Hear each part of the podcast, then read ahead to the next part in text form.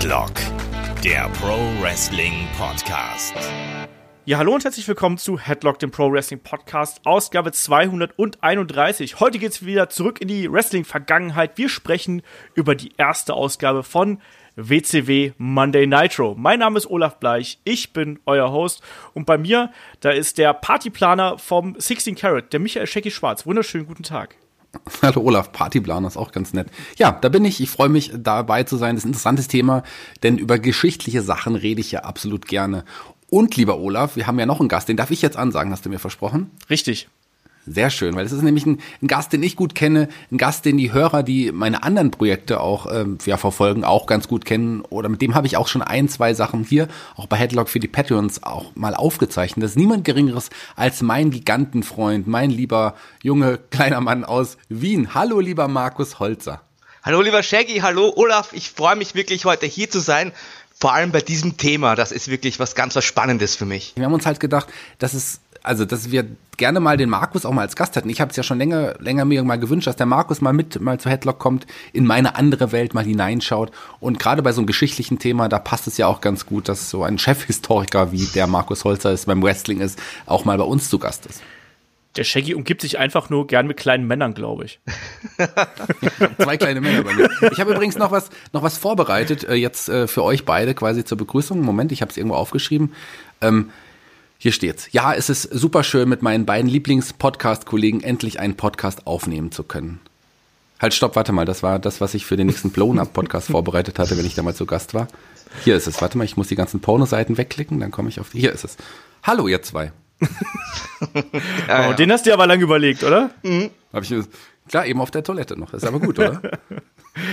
Unglaublich. Ja, heute sprechen wir über die erste Ausgabe von äh, WCW Nitro. Ähm, wie du schon gerade gesagt hast, Shaggy, ne? geschichtliche Themen sind immer wieder äh, heiß begehrt und ich glaube, ja, wir glaube ich haben alle so ganz spezielle Erinnerungen an äh, WCW Nitro ganz im Allgemeinen. Ähm, Markus, ich fange einfach mal bei dir an. Kannst du dich noch an die erste Folge von Nitro erinnern, wie du die damals gesehen hast? Ja, absolut, denn das war damals was ganz was Besonderes. Die ist nämlich im DSF gelaufen. Und damals gab's ja Monday Night Raw von der WWF nicht im Free TV zu sehen, aber Nitro gab's gleich von Anfang an zu sehen. Und da war ich natürlich auch ganz heiß drauf, weil das in den Sendungen ja auch immer so gehypt wurde. Und generell ist das ja auch so ein Beispiel für die Tatsache, wie WCW halt im deutschsprachigen Fernsehen generell präsentiert wurde. Das war nämlich richtig stark, finde ich. Und deswegen war ja auch die WCW, glaube ich, in Deutschland lange Zeit noch viel erfolgreicher als in Übersee. Und das hat alles auch den Ursprung mit in diesem ersten Nitro und generell in dieser Präsentation damals. Ja, das DSF hat damals extrem viel Wrestling übertragen, muss man, muss man sagen. Also da gab es ja auch die, die übrigen Sendungen, es gab die Pay-Per-Views. Ich kann mich auch daran erinnern, dass es damals auch das WCW-Magazin noch am Kiosk gegeben hat. Shaggy, bist du damals, du warst ja auch, glaube ich, WCW-Fan eher als WWF-Fan, oder? Zu der Zeit? Nee, das hast du letztes Mal schon mal gesagt gehabt, als wir schon mal über die WCW gesprochen haben. Nee, ich habe tatsächlich ein reiner WWF-Fan, WWE-Fan immer gewesen. Die WCW fand ich auch cool. Ich habe mit der WCW aber ursprünglich mal angefangen oder mit so der alten genau. NWA, sowas. Aber tatsächlich, ähm, ich stehe immer hinter der WWF und habe es auch in der Zeit gemacht, als es auch in Deutschland tatsächlich, wie Markus gesagt hat, die WCW zeitweise größer war. Also bevor es in Amerika auch größer war, war es in Deutschland schon größer. Hast du dir es denn damals angeschaut, als die erste Ausgabe von Nitro dann lief? Oder hast du gesagt, ne, ich bin Raw durch und durch und ich äh, boykottiere die WCW.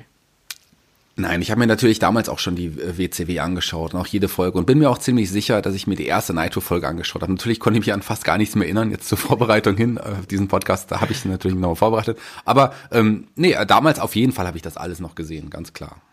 Also ich kann mich tatsächlich noch dran erinnern, als, die, als ich die, die Folge damals gesehen habe, vor allem weil äh, mit Lex Luger und so, also die ganzen Geschichten drumherum, also gerade diese Sache mit, mit Hulk Hogan äh, und den Hulkamaniacs gegen Dungeon of Doom, das fand ich schon damals ziemlich furchtbar und mir hat auch diese Entwicklung gar nicht gefallen, aber natürlich allein auch sowas wie Brian Pillman gegen Jushin Liger als Opener, da war ich ja schon bei deren frühen Aufeinandertreffen riesengroßer Freund von. Und äh, dann hier auch nochmal das gleich als erstes Match zu sehen, das war dann schon was Besonderes. Ähm, Markus, hast du damals dir das angeschaut und hast dir gedacht, so, hui, da, da passiert jetzt was? Warst du dir der, der historischen Tragweite dieser Show im Klaren? Hast du überhaupt damals über sowas nachgedacht? Ja, es ist schwierig. Also ich wusste, dass es was Besonderes ist, weil es die Kommentatoren damals auch so besonders gemacht haben. Also Nick Held, glaube ich, war damals, der David Camp und der Peter William. Und die haben das immer schon so in den Sendungen davor, ja, es kommt Monday Nitro und so weiter. Und da war mir irgendwie schon klar, okay, das ist was Großes, aber wirklich die Bedeutung wurde mir erst klar, als ich dann wirklich die Sendungen gesehen habe, weil das war ja das Besondere an Nitro. Es gab dann nicht wie bei der WWF und da haben wir damals, glaube ich, größtenteils Superstars und Challenge geschaut im Free TV. Da ja. gab es eben die sogenannten Jobber-Matches, wo die Superstars schnell mal irgendeinen unbekannten äh, Mann verprügelt haben und dann Werbung für das Großereignis gemacht haben. Und bei Nitro, da gab es dann plötzlich die richtigen Stars gegeneinander und das in der normalen Wochensendung. Und da wurde mir eigentlich schon klar, oha, das ist ja jetzt wirklich, das ist ja richtig geil. das ist wirklich so. Also ich kann mich eben auch noch daran erinnern, ich erzähle ja immer diese schöne Urlaubsgeschichte, wenn ich irgendwie äh, mit meinen Eltern Urlaub gefahren bin, mein Bruder ist ja sechs Jahre älter als ich, wenn der mir dann irgendwie äh, über zwei Wochen, zweieinhalb Wochen die WWF-Sendung angeschaut hat, hatte man dann so, keine Ahnung, drei Stunden Jobberkämpfe und zweimal Superstars gegeneinander und das war dann irgendwie Tito Santana gegen IRS oder so, so nach dem Motto. Also da war man das nicht gewohnt. Bei der WCW äh, war es dann wirklich anders, ne? Und äh, Shaggy, damals waren ja auch ganz viele Stars, die man so aus der früheren WWF kannte. Wir hatten einen Hogan, wir hatten einen Savage, äh, wir hatten den Zodiac, wir hatten den Shark. Ähm, ja, den gesamten Dungeon of Doom hatten wir im Grunde, der ja fast aus, aus ehemaligen WWE-Lern bestand. Und wir hatten in der Sendung, da kommen wir später auch noch dazu, ähm, äh, VK Wall Street oder Michael Wall Street oder wie auch immer er dann zeitweise hieß, äh, der ehemalige iOS. Äh, also das kommt ja auch noch, kommen wir auch noch hinzu. Also eine ganze Reihe von Gesichtern. Big Baba Rogers hier auch in der Sendung vertreten, also der ehemalige Big Bossman. Ähm, ja, das war tatsächlich so ein Auffanglager. Und so habe ich es damals auch so ein bisschen gesehen. Das waren so die Allstars der, der WWE, gerade die Hogan-Freunde und Hogan-Gegner, die er so um sich geschart hatte, die ihm zur, zur WCW gefolgt waren. Ein Wendy Savage natürlich, den darf man auch nicht vergessen. Und in der Sendung ja kam auch die große Überraschung eines anderen Wrestlers, der, ihr habt ihn schon angesprochen, Lex Luger, der ja auch vor, ähm, kurz zuvor erst, also sehr, sehr kurz zuvor noch bei der WWE aktiv war. Also das war schon, war schon okay, aber ich stand eher auf die coolen neuen Jungs, die bei der WWE mit Bret Hart und, und, und den Leuten, Shawn Michaels, die da zu der Zeit dann aktiv waren. TL Hopper, der Goon, TL Hopper, Duke Grossi. Nur das Beste. Ähm, Markus, wie war das damals? Wie ist denn überhaupt die WCW an so einen geilen Spot bekommen? Nur um mal so ein bisschen äh, Geschichtsnachhilfe hier zu leisten. Ja, ich glaube, die meisten Leute kennen ja diese Geschichte von dem Meeting, das Eric Bischoff mit Ted Turner hatte. Und als äh, Ted Turner, der Chef von Turner Broadcasting, also der, der Sende- und Konzernchef, hat er damals, war Besitzer der WCW und hatte damals den Bischof gefragt, ja, wie können wir denn, wie schaffen wir es denn, die WWE oder WWF damals einzuholen? Wie werden wir Nummer eins? Und Bischof meinte ja spontan, ja, die laufen halt am Montag in der Primetime auf dem USA Network und das so etwas bräuchten wir auch. Tatsächlich, dieses Geschichtel ist ja eigentlich quasi bekannt. Tatsächlich hat sich aber Ted Turner ja schon vorher dazu entschieden, die WCW auf TNT zu bringen. Es gab ja da oft immer wieder Meetings und was man ja sagen muss, ist, dass die Mitarbeiter von Turner Broadcasting eigentlich alle von der WCW nichts wissen wollten. Also sie haben immer wieder geguckt, ob man die nicht abstoßen kann. Es wurde immer wieder sich umgehört, ob es nicht einen Käufer gibt. Und bei einem dieser Meetings im Mai 95 kamen dann die Leute wieder auf Ted Turner zu, meinten, du, äh, also Boss, wir haben da einen Interessenten für die WCW und Turner war halt stinksauer, hat es wieder mal abgelehnt. Ähm, dazu muss man wissen, die WCW war zwar hochdefizitär, aber das war auch das Produkt, das dem Ted Turner damals überhaupt den Durchbruch ermöglicht hat oder mit ermöglicht hat mit seinem TBS-Kabelsender. Deswegen war er immer dem Wrestling sehr loyal gegenüber. Ja, und anstatt die WCW zu verkaufen, hat Turner dann spontan entschieden, dass äh, die WCW nicht nur weiter gepusht wird, sondern dass sie eben diese Sendung auf äh, TNT bekommt. TNT war damals quasi der Premium-Kanal in diesem Unternehmen der hat irgendwie klassischen Sport gezeigt wie NBA, teure Filme, also eher das ja, Premium-Produkt. Und Turner hat halt gesagt, nee, wir zeigen da jetzt am Montagabend Wrestling. Und quasi zum Trotz, weil die Leute ihm immer wieder abgeraten haben davon, aber einfach auch, weil er unbedingt diese WCW pushen wollte. Und dann, wie gesagt, ein paar Wochen später noch einmal das Meeting mit Bischof, der eine ähnliche Meinung hatte. Und letztendlich war Ted Turner ausschlaggebend, weil damals war eben das Unternehmen noch so geführt, dass Turner die alleinige Kontrolle hatte und das letzte Wort hatte und der hat, hat einfach entschieden, wir gehen jetzt Head-to-Head -head mit der WWF. Genau. Wenn es auch jetzt in dieser ersten Woche ja nicht der Fall gewesen ist, natürlich muss man auch sagen. Ich glaube, das war auch was, was der äh, WCW sehr in die Karten gespielt hat, weil äh, in der Woche lief ja äh, WWF Raw nicht, sondern ich glaube, das war diese äh, Hundeshow, glaube ich. Deswegen mhm. hat äh, WWF damals zurückgezogen. Das gab es ja einige Male. Ich glaube, das macht man sogar heute noch teilweise oder verschiebt dann, wie auch immer. Äh, und ja, da hatte man nichts, womit man Head-to-Head -head geht, sondern man, es war wirklich das einzige Wrestling-Programm, was dann an diesem Montag, an diesem 4. September 1995 wirklich live ausgestrahlt worden ist. Und man hat damit schon für Aufsehen gesorgt. Wenn man mal sich die Ratings anschaut, man hat damals gleich eine 2,5 gezogen. Das ist schon mehr als beachtlich.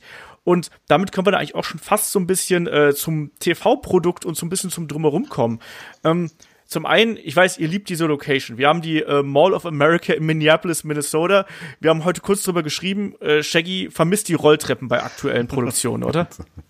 Nein, ich liebe die, die Location nicht. Ich fand die Location ein bisschen seltsam tatsächlich. Klar, es ist auch geschickt gewählt, aber auch, muss man auch sagen. Also das hat schon für Aufsehen gesorgt, dass man so eine Location für die erste Ausgabe gewählt hat. Aber tatsächlich war es schon ein bisschen seltsam. Also ja, man hat ja wirklich Rolltreppen im Hintergrund gesehen. Das war eine richtige Mall. Das war die große Halle in der Mall of America. Und da standen die Leute halt, der Ring war in, in dieser großen Halle in der Mitte aufgebaut. Drumherum standen die Fans, aber auch oben in den anderen, über, ja, über denen, wo die anderen Stockwerke waren, waren die Fans. Und im Hintergrund hat man immer die Rolltreppe gesehen, wie auch Fans wahrscheinlich immer hoch und runter runtergefahren sind. Das weiß ich nicht genau, weil da standen ständig Leute auf der Rolltreppe. Ich, das, die, die Geschäfte waren ja eigentlich zu dem Zeitpunkt auch geschlossen. Die hatte man zu. Also es, es müssen Fans gewesen sein, die den hoch und runter sind. Das fand ich schon sehr witzig. Ich habe mich auch gefragt, vielleicht gab es da auch so diese Sitzplatzdiskussion, wie wir es jetzt beim, oder Stehplatzdiskussion, wie wir es jetzt beim Karat derzeit haben. Vielleicht haben auch ein paar Leute einfach so schlecht gesehen, dass sie sich gesagt haben, dann fahre ich halt lieber die ganze Zeit mit der Rolltreppe rauf und runter. runter. sehe ich wenigstens vernünftig. Ich sage mal so, also ich glaube, dass so eine, so eine Platzordnung, so eine Sitzordnung, wie sie da war in der Show, heute nicht mehr genehmigt würde, tatsächlich. Also gerade sowas, wenn ich da sehe, oben drumherum, wie die Leute standen, das wäre heute tatsächlich rechtlich, zumindest in Deutschland, äh, da kenne ich mich ja aus mit den Rechten, ich gehe davon aus, dass es weltweit nicht so anders ist, so nicht mehr genehmigt Echt? worden. Also deswegen, ja, ja, tatsächlich. Ähm, gerade die Balustraden waren sehr niedrig und dann wirklich diese Rolltreppen hin und her und und und also unten ging es ja noch, was was die Sitzordnung anging. Aber ich glaube, dass es oben ähm, kann ich mir nicht vorstellen, dass das so durchgehen würde. Ja, aber was machen die ganzen Schlagersänger, die in den äh, Kaufhäusern auftreten? Das gibt's doch noch immer. Die tre treten ja in Baumärkten auf zur Eröffnung, so ein Mark Terenzi oder wie auch immer. Die, sind äh, die haben ja eh nur 20. Die haben ja eh nur 20 Fans, mehr stimmt da nicht. Ja, ach, ich, ich fand es auch irgendwie ganz nett. Und die, die WCW, das hat man ja auch äh, später noch häufiger gemacht, muss man sagen. Also die WCW hat sich ja da getraut, äh, auch mal so äh, an ungewöhnliche Orte zu gehen. Ich kann mich auch noch dran erinnern, wer, wer ist noch mal im Pool gelandet? War Scott Hall? Ich weiß es nicht mehr, bei irgendeinem, irgendeinem Nitro. War das noch mal? Weiß das kam eigentlich regelmäßig vor bei diesen Spring Break Nitros. Ja, genau, genau. In diesen College-Städten stattgefunden ja. haben. Und leider ja, auch das allerletzte Nitro, was ja überhaupt nicht gepasst hat. Ne? Das war ja auch so eine komische Location. Das Aber stimmt. ich hoffe eher, dass es eher die Nitro Girls oder so jemand äh, gewesen ist, der da im Pool gelandet ist. Ein Scott Hall im Pool muss ich nicht unbedingt sehen. ja. Äh, auf jeden Fall die Mall of America. 2000 äh, Leute haben da irgendwie ihren Weg hingefunden. Und man muss sagen, im Vergleich zu heute oder dann auch zu späteren äh, Sendungen, äh, war die Show nur eine knappe Stunde lang. Also wenn man sich die heute dann im äh, Network anschaut, 45 Minuten drei Kämpfe, ein paar Promos und ein paar Werbespots, da müssen wir gleich auch noch drüber sprechen. Äh, das ist relativ leichte Kost. Ähm, Markus, glaubst du, das äh, kam dem Produkt entgegen, dass man das so kurz gehalten hat, anstatt gleich irgendwie auf zwei Stunden zu gehen? Ja, ich glaube schon. Damals hat, glaube ich, auch noch keiner dran gedacht, eine Wrestling-Sendung zweistündig im Free TV laufen zu lassen. Äh, Raw war ja auch nur einstündig, das war damals einfach der Standard. Und wenn ich ehrlich bin, wenn ich jetzt die Wahl habe zwischen drei Stunden und einer Stunde, dann nehme ich die eine Stunde. Ist doch, ist also beim Anschauen jetzt auch nach wie vor, ich kannte natürlich die Sendung schon, aber ist schön verflogen, muss ich sagen. Es war gutes Pacing. Das ging mir übrigens genauso. Also das ist ähnlich wie, also jetzt natürlich das jetzt mit Äpfel mit Birnen verglichen, aber wenn man sich jetzt so eine Dreiviertelstunde oder 50 Minuten NXT anschaut oh ja. und dagegen eben Raw, das ist extrem ähnlich. Also du hast drei Kämpfe, die dauern vielleicht jeweils 10, 12, 15 Minuten plus ein bisschen äh, Füllstoff drumherum. Damit ist man dann zufrieden. Und Shaggy, was waren denn noch so die Herausforderungen quasi äh, hier so eine Show auf die Beine zu stellen? Wie hat dir das Production Value gefallen und das Ganze drumherum? Na, das war schon okay. Man hat sich ja auch äh, extra für die Show ein neues Kommentatorenteam quasi zusammengesucht, den Steve Mon Mongo McMichael, über den man sagen kann, was man will. Aber das war ein bekannter Name über das, durch das Football. Ähm, den hatte man jetzt als Kommentator gewinnen können. Das das hat er auch schon für Aufsehen gesorgt. Das ging da auch durch die, durch die Presse in Amerika, dass äh, jemand wie er, der ja schon auch dem Wrestling nahe war, man hat ihn auch mit Lawrence Taylor auch schon zusammen gesehen, ähm, dass so jemand jetzt auch tatsächlich fest bei einer, bei einer Wrestling-Organisation unter Vertrag und als Kommentator arbeitet, war schon was Besonderes. Das zum Beispiel war, war ganz gut.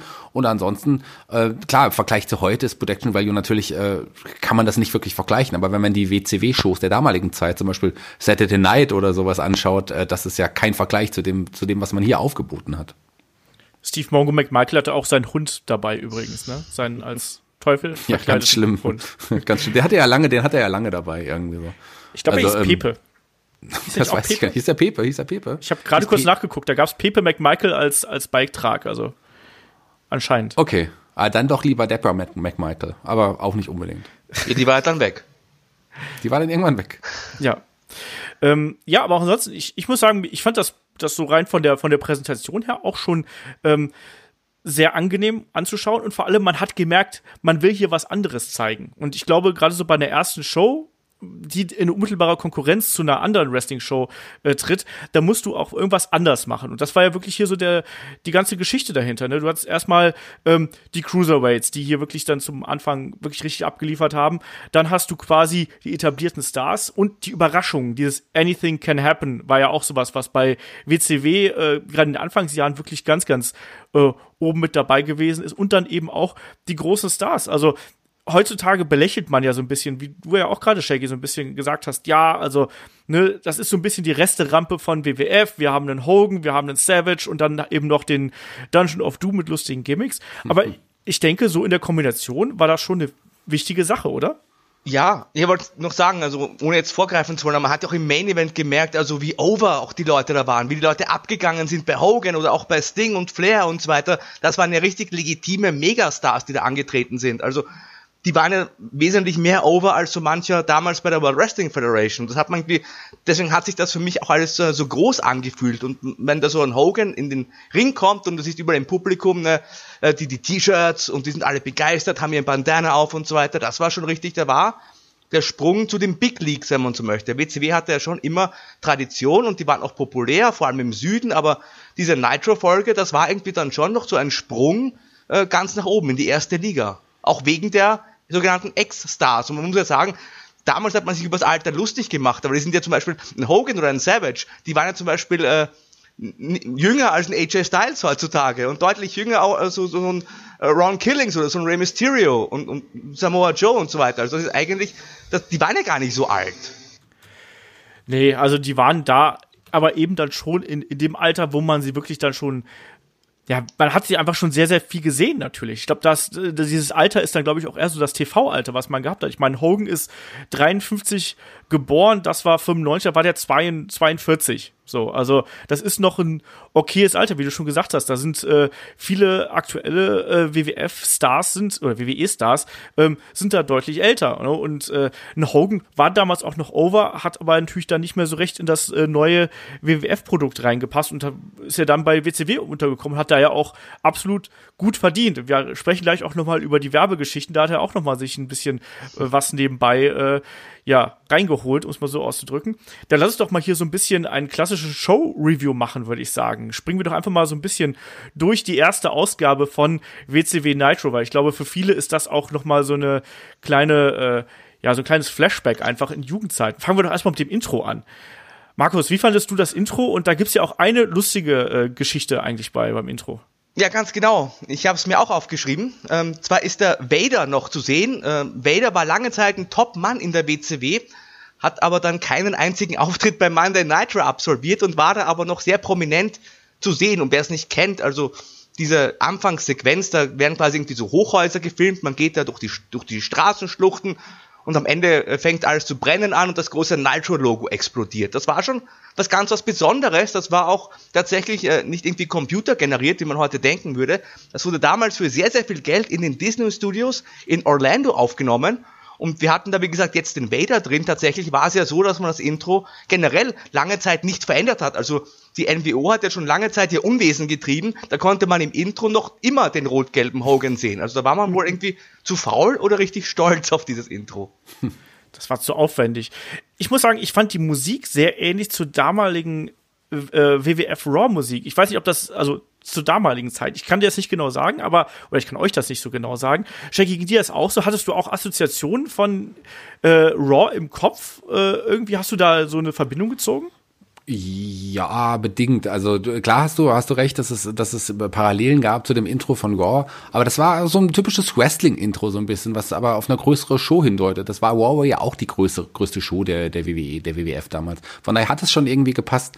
Ähm, und, und Vader, das, das war ja wirklich sehr, sehr kurzfristig, dass er die, die WCW verlassen hat. Der war ja auch noch eigentlich eingeplant bei den Wargames, die ja kurz darauf stattfinden sollten. Da Vader ja eigentlich als Teilnehmer noch geplant. Aber der hat sich dann mit den, ja, mit den Leuten verworfen und äh, ist der ja dann kurze Zeit später bei der WWE dann aufgetaucht. Und äh, wahrscheinlich hatte man, da, da war das wirklich so kurzfristig, dass man es nicht mehr ändern konnte. Das war ja damals auch ein ganz anderer Aufwand. Und so wie Markus gesagt hat, hatte man ja auch einiges an Geld hineingesteckt in, in, in, dieses, in diesen Vorspann. Also von daher war es schon okay. Ich fand, äh, man ist auf jeden Fall sehr, sehr cool in die Show reingekommen mit diesem Opener. Vielleicht sollten wir, wenn wir gerade Parallelen erwähnt haben, äh, WCW und WWE, auch einfach den Namen nochmal erwähnen. Ne? WCW Monday Nitro und WW, WWF Monday Night Raw. Wenn man es schnell ausspricht, dann klingt das ja auch fast gleich. Das finde ich eigentlich auch. Also das ist auch sowas, das, da habe ich, glaube ich, auch damals äh, extrem drüber geschimpft.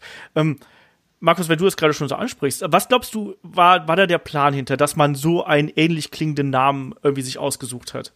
Ja, ich glaube schon, dass man da vielleicht auch ein bisschen für Verwirrung sorgen wollte, gerade weil man ja auch in der ersten Woche eben ohne Konkurrenz gelaufen ist, einfach diesen etablierten Namen so ein bisschen abkupfern wollte. Also gerade mit Leuten, die vielleicht nur so sogenannte Casual-Fans sind, die vielleicht alle Jubeljahre mal einschalten und die dann vielleicht nicht mitkriegen, ob das jetzt irgendwie WWF Monday Night Raw ist oder WCW Monday Nitro. Hauptsache, da sind äh, Catcher im Ring und da wird gerungen. Also ich glaube schon, dass da auch äh, ein Grund dahinter steckte, ein perfider.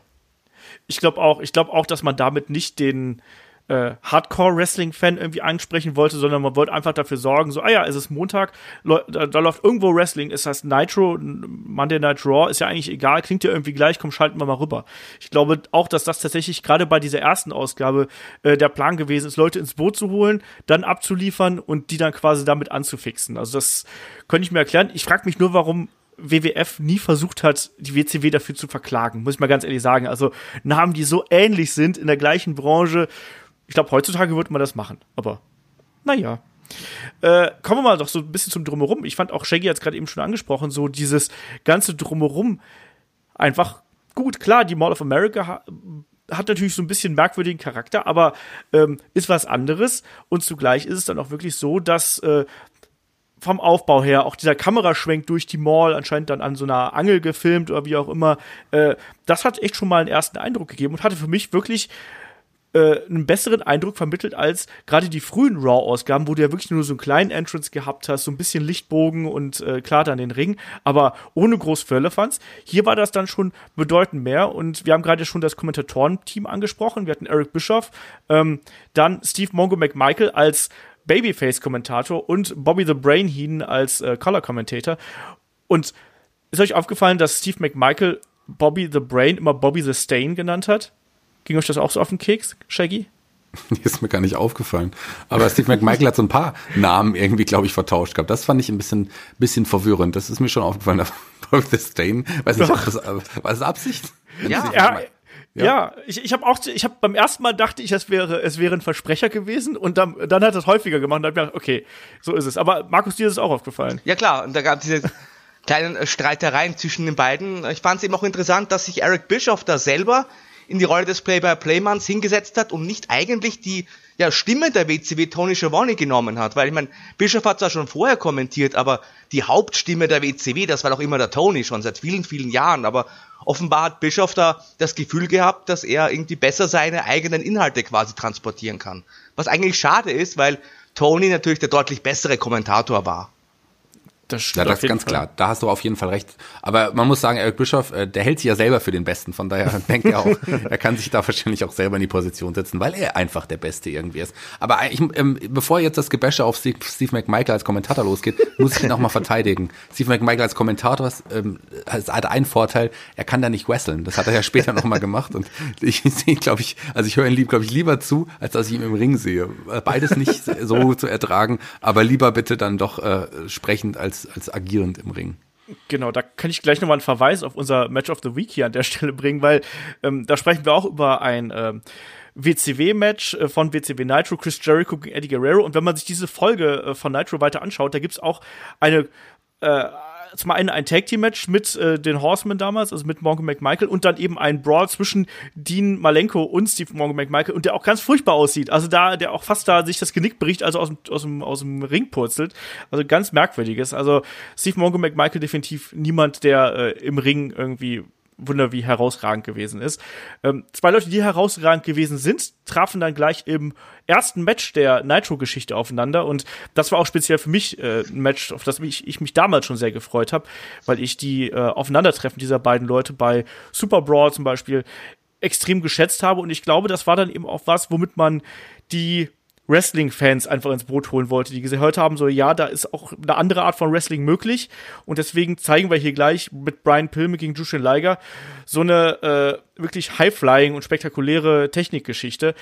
Einzig, was mich gestört hat, war, ich weiß nicht, ob das WWE Network das irgendwie drüber gedappt hat, ist Brian Pillman wirklich damals mit Blondes Have More Fun mhm. angetreten als Theme? Markus, war das damals so? Weißt ja, du das noch? Das, das war so. Das war der Babyface Pillman, der mit dieser Theme zum Ring kam. Das, das war tatsächlich so. Ähm, was mir übrigens aufgefallen ist, es gab einen blau-gelben Ring, diesen klassischen quasi 90er Jahre WCW-Ring und noch nicht den schwarz-roten, den man ja dann nachher bei Nitro eigentlich eingesetzt hat.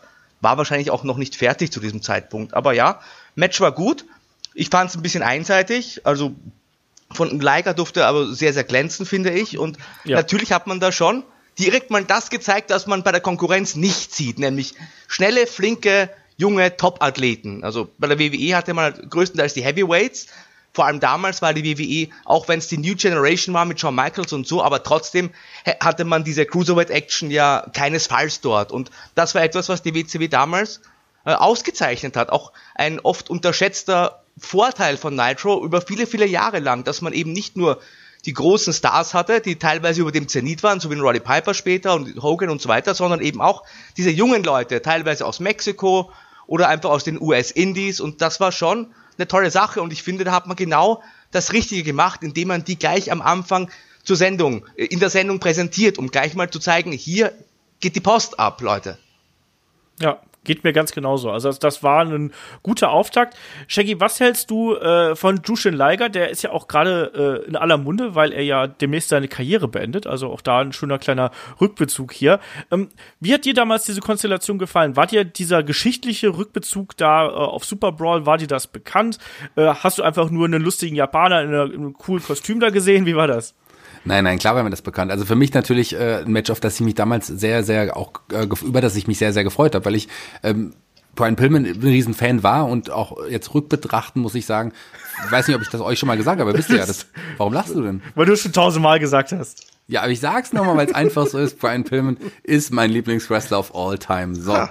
Ich liebe den. Und gerade Yushin Liger, den fand ich auch damals fantastisch. Zu der Zeit äh, hat man ja auch oft die japanischen Matches auch auf Eurosport irgendwie gesehen ähm, in, in, in Deutschland und da war ein Liger ja auch äh, des Öfteren zu sehen. Also Liger mochte ich wirklich sehr und gerade die, äh, die, die also der Betrachtung auf Super Bowl hingehen, das Match von Super Bowl war natürlich besser. Aber äh, egal, das war trotzdem ein tolles Match, die beiden jetzt nochmal gegeneinander zu sehen. Äh, Pillman, Liger kann man sich immer wieder ansehen. Hier hat das Match ein paar, ja, Botches gar gehabt, aber das ist überhaupt nicht schlimm. Ich fand es schön und ich fand es gerade einen großen Vertrauensbeweis, dass man mit den beiden Leichtgewichten quasi so ein großes Projekt auch starten will. Klar ist Leiger ein, ein, ein Star gewesen, der auch ein, ein Wälzer, den man sicherlich dann auch ein paar japanische Zuschauer irgendwie gezogen hat, möglicherweise, aber das war schon was, was, was Geiles und man hat hier nicht mit, mit, äh, mit Sting gegen Flair angefangen, nein, man hat tatsächlich den, den Opener Pillman und, und Leiger gegeben. Das fand ich schon cool.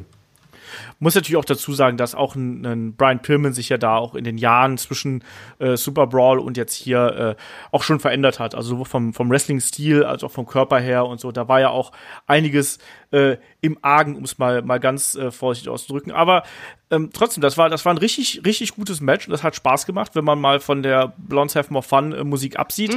Mm. Ähm, war, war für mich auch ein echt geiler Opener einfach. Ich meine, wenn du eine Show eröffnest, ähm, wie willst du die Leute am besten halten, indem du einfach richtig gute Action zeigst? Mir hat hier ein bisschen so die Psychologie gefehlt. Ich finde, das hat so das, das andere Match natürlich auch deutlich besser gemacht, aber trotzdem, von den Aktionen war das, war das äh, was ganz Geiles.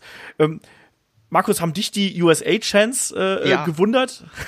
Ja, eigentlich schon. Dann dachte ich mir, okay, wir sind halt in Minnesota Mitte der 90er Jahre, aber war schon recht verwunderlich, weil ich ja quasi zwei Babyfaces gegeneinander wresteln und man irgendwie also zu keinem Zeitpunkt das Gefühl hatte, dass Liger jetzt den, den unter Anführungszeichen bösen Ausländer spielt, aber so haben die halt wahrscheinlich damals getickt, die Zuschauer. Und ein Wort möchte ich auch noch zur Theme erwähnen. Du hast ja Blondes Have More Fun jetzt schon einige Mal erwähnt, Olaf, aber diese generische Theme von Liger, die fand ich ja noch Ja. viel, viel schlimmer. Also diese, diese so typisch japanische, generische Musik, also das geht ja gar nicht. Ja, aber vor allem, die, dieses Team hat auch jeder Ja. Japaner bekommen, der nur irgendwie ein, zwei Auftritte gehabt hat, oder? Äh, ähnlich zu dem Theme des Orient Express bei der WWE damals so ein bisschen so. Aber komisch, dass Sani Ono hier noch nicht dabei war als Manager. Der kam dann später erst. Der kam dann erst später dazu. Aber zu den USA Giants, klar, Minister Otter habt ihr gesagt, aber schaut euch doch mal ein paar der Leute im Publikum an. Viel mehr konnten die wahrscheinlich auch nicht geradeaus sagen, also als, als dreimal USA hintereinander. Aber egal, das ist, Ja, also äh, das war merkwürdig, aber nichtsdestotrotz, das war ein richtig gutes Match. Ähm, das kann man, das kann man absolut so machen, wenn du eine neue Show an den Start bringst. Ähm, weiter ging es dann, da, da musste ich wirklich sehr lachen. Es gab diese geile Werbegeschichte mit Hulk Hogan und Pasta Mania. Ich habe mir gedacht, was ist denn das bitte? Markus, du lachst schon. Ja. Erklär mal, was da passiert ist. Ja, also Ho- Hogan hatte tatsächlich, also beziehungsweise ein, es hatte jemand die Lizenz von Hogan gekauft und in dieser Mall of America gleichzeitig mit diesem ersten Monday Nitro ein, ein Fastfood-Restaurant eröffnet, Hulk Hogan's Pasta Mania, also quasi äh, Spaghetti mit dem Hulkster drauf. Und das wurde halt da beworben.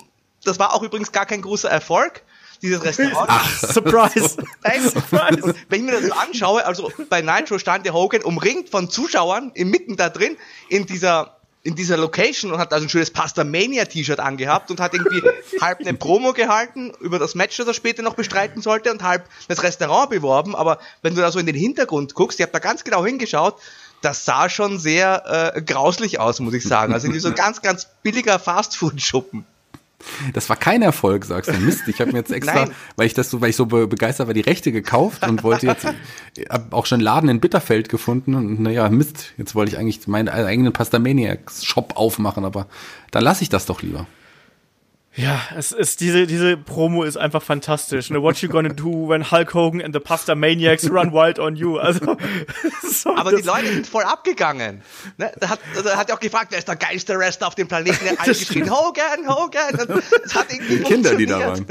Es waren ja auch fast nur Kinder, die da waren, die ihm dann auch irgendwie, was haben die denn aus der Hand gerissen? Autogrammkarten oder irgendwas übergroße Nudeln. Autogrammkarten? Die haben noch Nudeln. Nudeln.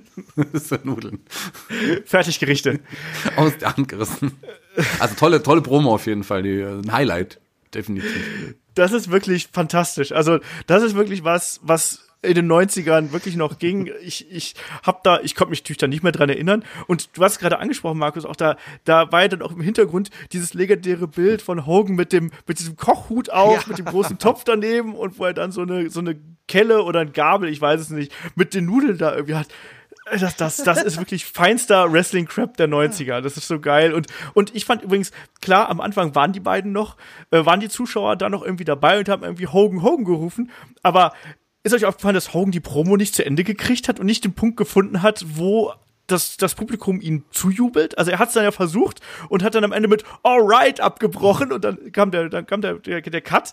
Aber er hat die Leute nicht gekriegt in dem Moment. Ah, wunderschön. Wenn man ganz genau hingeschaut hat, hat man auch den Jimmy Hart gesehen, der die ganze Zeit den Gürtel hochgehalten hat. Ganz versteckt unter den Kindern, ganz wichtig. Absolut. Ja, ich, ich glaube, das war auch der, der Hogan Hogan am lautesten gerufen hat bei der Stimmlage. Das macht er heute In noch. verschiedenen Stimmlagen. Ja, wer weiß. Es gibt doch so diese. Shanky, wolltest du nicht so ein Gerät haben, was auch so, so äh, Musiker benutzt, diese DJ-Geräte, wo du was einsprichst und dann kannst du das loopen und so? Habe ich schon. Vielleicht- Ich habe mir schon so ein Gerät gekauft, nutze ich für ein paar Sachen auf der Bühne, aber mehr möchte ich noch nicht verraten. Aber da könnte man es auf jeden Fall nutzen. Jimmy Hart so ein Stimmgerät. genau. Wer ist der beste Wrestler? Wer macht die besten Nudeln? Ja, genau so. Und das alles einfach durcheinander laufen lassen, im schönen Rhythmus, dann geht das, glaube ich, schon. Ähm, liebster Shaggy, eigentlich wollten wir hier so ein kleines Werbebreak einbauen, aber ich weiß gerade nicht, wie wir von Pasta Maniacs auf Headlock kommen. Naja, also auf jeden Fall es ist, äh, macht es mehr Sinn, äh, bei Headlock ein bisschen Geld zu investieren, als man äh, für die alten Nudeln von Hulk Hogan abzukaufen. denn was kann man denn bei Headlock alles erleben, lieber Olaf? Erzähl äh, Markus. Ich weiß nicht, ob der Markus schon ein Patreon-Hörer bei, bei Headlock ist. Was ist Headlock? Nein, ist er, glaub, hä? Was? Nein, ist er glaube ich nicht. Nein, bei uns, äh, ihr wisst, wenn ihr das hier mögt, dann äh, gibt es keine alten Nudeln bei uns, äh, sondern nur junge Nudeln wie den Kai. Ähm, nein, bei uns gibt es natürlich auf Patreon und Steady, könnt ihr uns gerne folgen, unterstützen und bekommt dafür auch jede Menge. Es ist also quasi eigentlich so ein bisschen wie ein Fastfood-Restaurant, nur unter den Wrestling-Podcasts. Ähm, wir haben knapp 130 Podcasts inzwischen da online. Wir haben das Match of the Week online. Wir haben äh, die Helden aus der zweiten Reihe mit äh, Shaggy und mir, wo wir über auch viele alte Stars sprechen. Jetzt die nächste äh, Abstimmung sollte jetzt auch äh, am Start sein inzwischen und die nehmen wir dann auch schon sehr, sehr bald auf. Ähm, wir haben Podcast über Bam Bam Bigelow, über Vader, über ganz viele alte WCW-Recken, auch über Brian Pillman natürlich. Und Natürlich. Natürlich und auch ganz viel anderen Kram. Und an der Stelle auch nochmal der Verweis natürlich an äh, auf YouTube und Co. Also unser Berichterstattung dazu zum äh, WXW 16 Carat Interviews mit Axel Ritter Junior und die jetzt Sachen, die jetzt auch noch kommen mit äh, Lucky Kid und Konsorten. Ähm, die sind nur möglich, äh, wenn ihr uns da ein bisschen unter die Arme greift und einfach dabei seid. Ihr bekommt was dafür. Ähm, und damit würde ich sagen, reicht das erstmal mit der Werbung. Eine Sache Und- hast du vergessen und für die gerade, es gibt ja die Möglichkeit auch ein bisschen mehr uns zu geben und für die, die ein bisschen mehr geben, gibt es einmal im Jahr den Pastaabend bei Olaf. ab sofort. Für meine alten Nudeln. Deine alten Nudeln, ab sofort. Ja, das müssen wir uns eigentlich auch nochmal überlegen, ob wir nicht da irgendwie mal sowas Lustiges machen. Mal irgendwo in, im Kölner Brauhaus. Ja. Ich habe ja gesagt, ich, das habe ich schon mit Olaf schon mal gemacht. Macht das lieber nicht mit Olaf. Bin, der lässt euch alleine in der Stadt. das kenne ich. da geht Also, die alleine zurück. Ähm, ich habe ja übrigens, äh, Shaggy, ich glaube, du veranstaltest du nicht am 21. September in Fulda mit der WXW? Ja. Siehst du? An meinem 40. Geburtstag. Ja, dann komm doch lieber vorbei, lieber Olaf. Dann feiern wir mit einigen Headlock-Hörern ähm, tatsächlich auch dann dort deinen Geburtstag. Das wäre doch eine schöne Art und, und Weise, wie wir uns mit den Headlock-Hörern alle treffen können. Kommt alle fleißig, ihr bekommt auch 1,20 Euro Rabatt auf die Karte. Wir gucken mal, äh, wie wir das geregelt kriegen. Aber ich würde sagen, wir machen an der Stelle einfach weiter mal mit unserer äh, Monday Nitro äh, Retrospektive hier, weil nach äh, den Pasta Maniacs äh, gab es die äh, Franchises von äh, WCW. Es gab das Match zwischen Ric Flair und Sting und das war auch so ein Ding, äh, das war, glaube ich, auch einfach wichtig, um die Identität der Marke zu zeigen, oder Markus? Ja, jetzt kommen wir bei der nächsten alten Nudel, also Ric Flair. Und Sting, das waren natürlich tatsächlich die Leute, die für die WCW standen, wie sie kein zweiter. Klar, Hogan und seine Freunde waren halt 94 dazugekommen, aber Hogan und, äh, Entschuldige, Sting und Flair, das war halt, das war NWA, WCW, Historie. Und dieses Match, also Sting übrigens United States Champion zu dem Zeitpunkt, Titel stand nicht auf dem Spiel. Dieses Match for free im TV, das war auch eine richtig, richtig große Sache. Also Eric Bischoff sagt ja sogar als Kommentator während des Matches, in jeder anderen Promotion wäre dies ein Main Event. Und Mongo sagt auch quasi, ja, wenn dir das nicht gefällt, dann kannst du ja gleich wieder umschalten. Also da hat man quasi schon so meiner Meinung nach zum ersten Mal so einen kleinen Schuss Richtung WWF abgefeuert, um dir zu zeigen, ja, wir sind eigentlich viel, viel besser als die da drüben. Und man kann schon sagen, mit so einem Match hat man zu dem Zeitpunkt schon auch dieses Argument untermauert, weil das, wie gesagt, das waren zwei Topstars der Promotion, zwei ehemalige Weltmeister und überhaupt Riesennamen und die einfach mal so als zweites Match des Abends gegeneinander zu stellen, das gab es damals im Free TV einfach nicht. Ja, unterschreibe ich komplett so. Das war ein Pay-Per-View-Match, was die Leute hier gratis bekommen haben. Äh, kann man natürlich sagen, ist das jetzt so smart, ist es so doof? Ähm, ich würde sagen, wenn du das bei der ersten Show bringst, äh, kannst du das absolut machen, einfach um Aufmerksamkeit zu kreieren, weil was bringt's dir hinterher, wenn du es bei einem Pay-Per-View verkaufst und äh, die Leute kriegen es nicht mit? Deswegen hier war das schon ein absolut gelungener Auftakt und es gab ja auch noch gleich zwei Storylines, die man hier quasi in dieses auch wirklich sehr gute Match reingepackt hat, Shaggy. Es gab ja erstmal ja einen äh, Rückkehrer zur WCW im wunderschönen weißen Hemd. Wunderschön weißen Hemd. Es gab nicht nur einen Rückkehrer, sondern es war eine riesen Überraschung. Bevor ich Genau. den nochmal anspreche, wir haben ja schon ein paar angesprochen, auch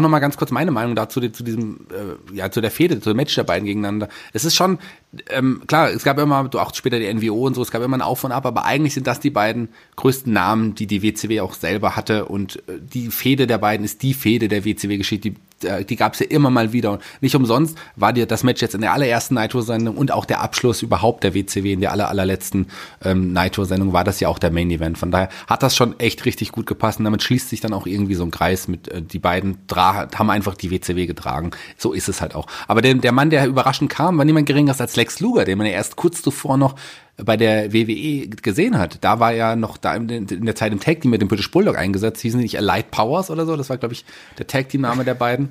Ja, ja. war, glaube ich, so. Ähm, und äh, der war, den hatte man ja erst noch ein paar Tage zuvor gesehen und plötzlich steht er da im Ring äh, kommt, zu, kommt erstmal zum Ring und das war schon eine Riesenüberraschung. Klar, die Leute, die jetzt sonst immer WWF geschaut haben und sehen dann plötzlich einen Lex Luger, den kannten sie auf jeden Fall. Das war das schon mal ein wichtiger Faktor. Und man hat hier auch nochmal gezeigt, hier bei der WCW kann alles passieren. Hier ist alles möglich und das war dann eine, eine doppelte Möglichkeit, auch nochmal die eigene Sendung hervorzuheben. Genau das. So ist es. Und Lex Luger hat ja dann auch später noch in seiner Promo, wo Markus gerade schon die Spitzen in Richtung äh, WWF angesprochen hat, hat er ja dann auch gesagt, ne, er hat die Schnauze voll, mit den Kindern zu spielen. Er will mit den großen Jungs äh, spielen. Äh, auch da klare, klare Kriegserklärung eigentlich an, an die WWF. Das hat man jetzt hier noch nicht gesehen, sondern hier war eigentlich nur dieser Auftritt selber schon äh, ja der erste Schuss, der abgefeuert worden ist, plus eben dann auch noch die Spitzen der Kommentatoren. Äh, das war eine Überraschung. Der Kampf zwischen äh, Sting und Ric Flair, muss sagen, also Lex Luger hat hier nicht großartig eingegriffen. Er kam eben rein, hat geschaut und äh, Sting und, äh, und Ric Flair haben dann ihren, ihren Kampf weiter bestritten, der auch sehr, sehr gut war, muss man sagen. Also es war jetzt kein All-Time-Classic, aber war schon ähm, auf sehr gutem äh, TV-Show-Niveau, muss man sagen. Und der, der Kampf endete ja dann in einem äh, DQ, nachdem ein Ric Flair sich geweigert hat, äh, den äh, Figure Four Leglock zu lösen oder beziehungsweise der hielt sich in Seilen fest und dann wurde er bis fünf ausgezählt. Äh, und dann gab es den nächsten Eingriff, Markus, mit einer weiteren Fehde, die damit quasi weitergeführt worden ist. Da kam nämlich dann äh, Arn Anderson im Ring. Ich wollte noch ein Wort zu Lex Luger sagen. Ja, hau rein. Weil ich das aus heutiger Sicht so äh, bemerkenswert finde, weil jeder erinnert sich quasi an diesen Auftritt von Lex Luger, der dieses erste Nitro so mitgeprägt hat. Ich fand das immer ganz lustig, rückblickend betrachtet, dass Bischof den ja gar nicht wollte. Der hat ja von dem Luger gar nicht viel gehalten und Sting hat quasi Eric Bischof damals überredet, diesen Lex Luger überhaupt zu verpflichten. Und laut eigenen Angaben hat der Bischof Luger auch eigentlich deutlich weniger bezahlt als damals die World Wrestling Federation. Und rückblickend betrachtet war das natürlich der richtige Schritt. Aber Bischof, also da, da merkt man auch irgendwie, wie sich das Schicksal so ein bisschen gefügt hat, diesen, diesen Typen dann doch zu verpflichten und dann aber sowas Richtiges rauszuhauen. Ähm, ja, Aaron Anderson ist äh, während des Matches schon, schon in die Halle gekommen. Der hatte ja paar Tage später, am 17. September, also knapp zwei Wochen waren das, glaube ich, ein Match gegen Ric Flair angesetzt. Die beiden langjährigen ehemaligen Vertrauten, die waren damals in einer Fehde verstrickt und nach diesem recht merkwürdigen Ende, das fand ich übrigens ganz, ganz komisch und ja, man wollte halt irgendwie keinen klaren Sieg und vor allem keine klare Niederlage präsentieren, hat man sich halt irgendwie darauf geeinigt, ja, nach diesem Finish hat dann Anderson Flair attackiert und Flair ist geflüchtet. Und eigentlich ganz lustig, weil wir hatten quasi in diesem Match drei ehemalige Horsemen, weil das Ding war ja auch mal dabei. Und diese Arn Anderson gegen Flair Fehde, die war eigentlich sehr anständig. Ich finde, da hätte man sogar noch viel mehr draus machen können, aber da sieht man es wieder, der Hauptfokus lag halt damals leider, sage ich auch so ein bisschen, auf dieser Hogan und Dungeon Geschichte und die beiden haben dann eigentlich eine zweite Geige eher gespielt, obwohl das ein, auch eine große Sache hätte sein können. Da muss ich nochmal ganz kurz einhaken, weil eigentlich hatte man, hatte man da ja sogar vier Horsemen, weil Luger ja. war tatsächlich zeitweise auch mal ein Horseman. Ja, stimmt, ja, natürlich. 90, 91, also hatte man tatsächlich vier Horsemen ja. da.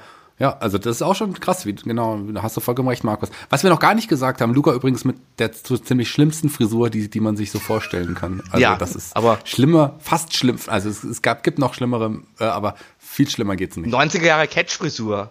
Also das ist so typisch. Also das hatten ja vom Crush über Kurt Hennig, über Bret Hart, über Flair hatten halt alle. Tatanka. Nichts gegen Crush, wenn, wenn Olaf dabei ist. flippt sonst aus. Ihr zwei gehört wahrscheinlich auch zu den Leuten, die hier mal so ein kleines Zöpfchen hatten, oder? Hinten so. Ihr zwei bestimmt. Habe ich recht? Ja. Hab ich recht? Siehst du? Markus? Ich, recht, ich nicht, nein. Was? Aber ich hatte als kleines Kind auch mal so einen Fukuhila. Wunderschön.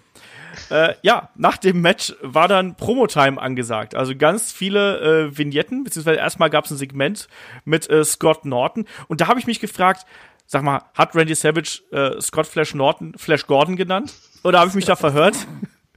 Wirklich wär's. Auf jeden Fall kam Scott Norton in den Ring, hat äh, Eric Bischoff konfrontiert, hier so, ich habe einen Vertrag jetzt unterschrieben und jetzt geht's ab und so. Und dann kam der Macho Man, hat den Safe gemacht und hat äh, Scott Norton hier eben herausgefordert. Und das war dann eben ein Match, was die äh, Woche drauf stattgefunden hat.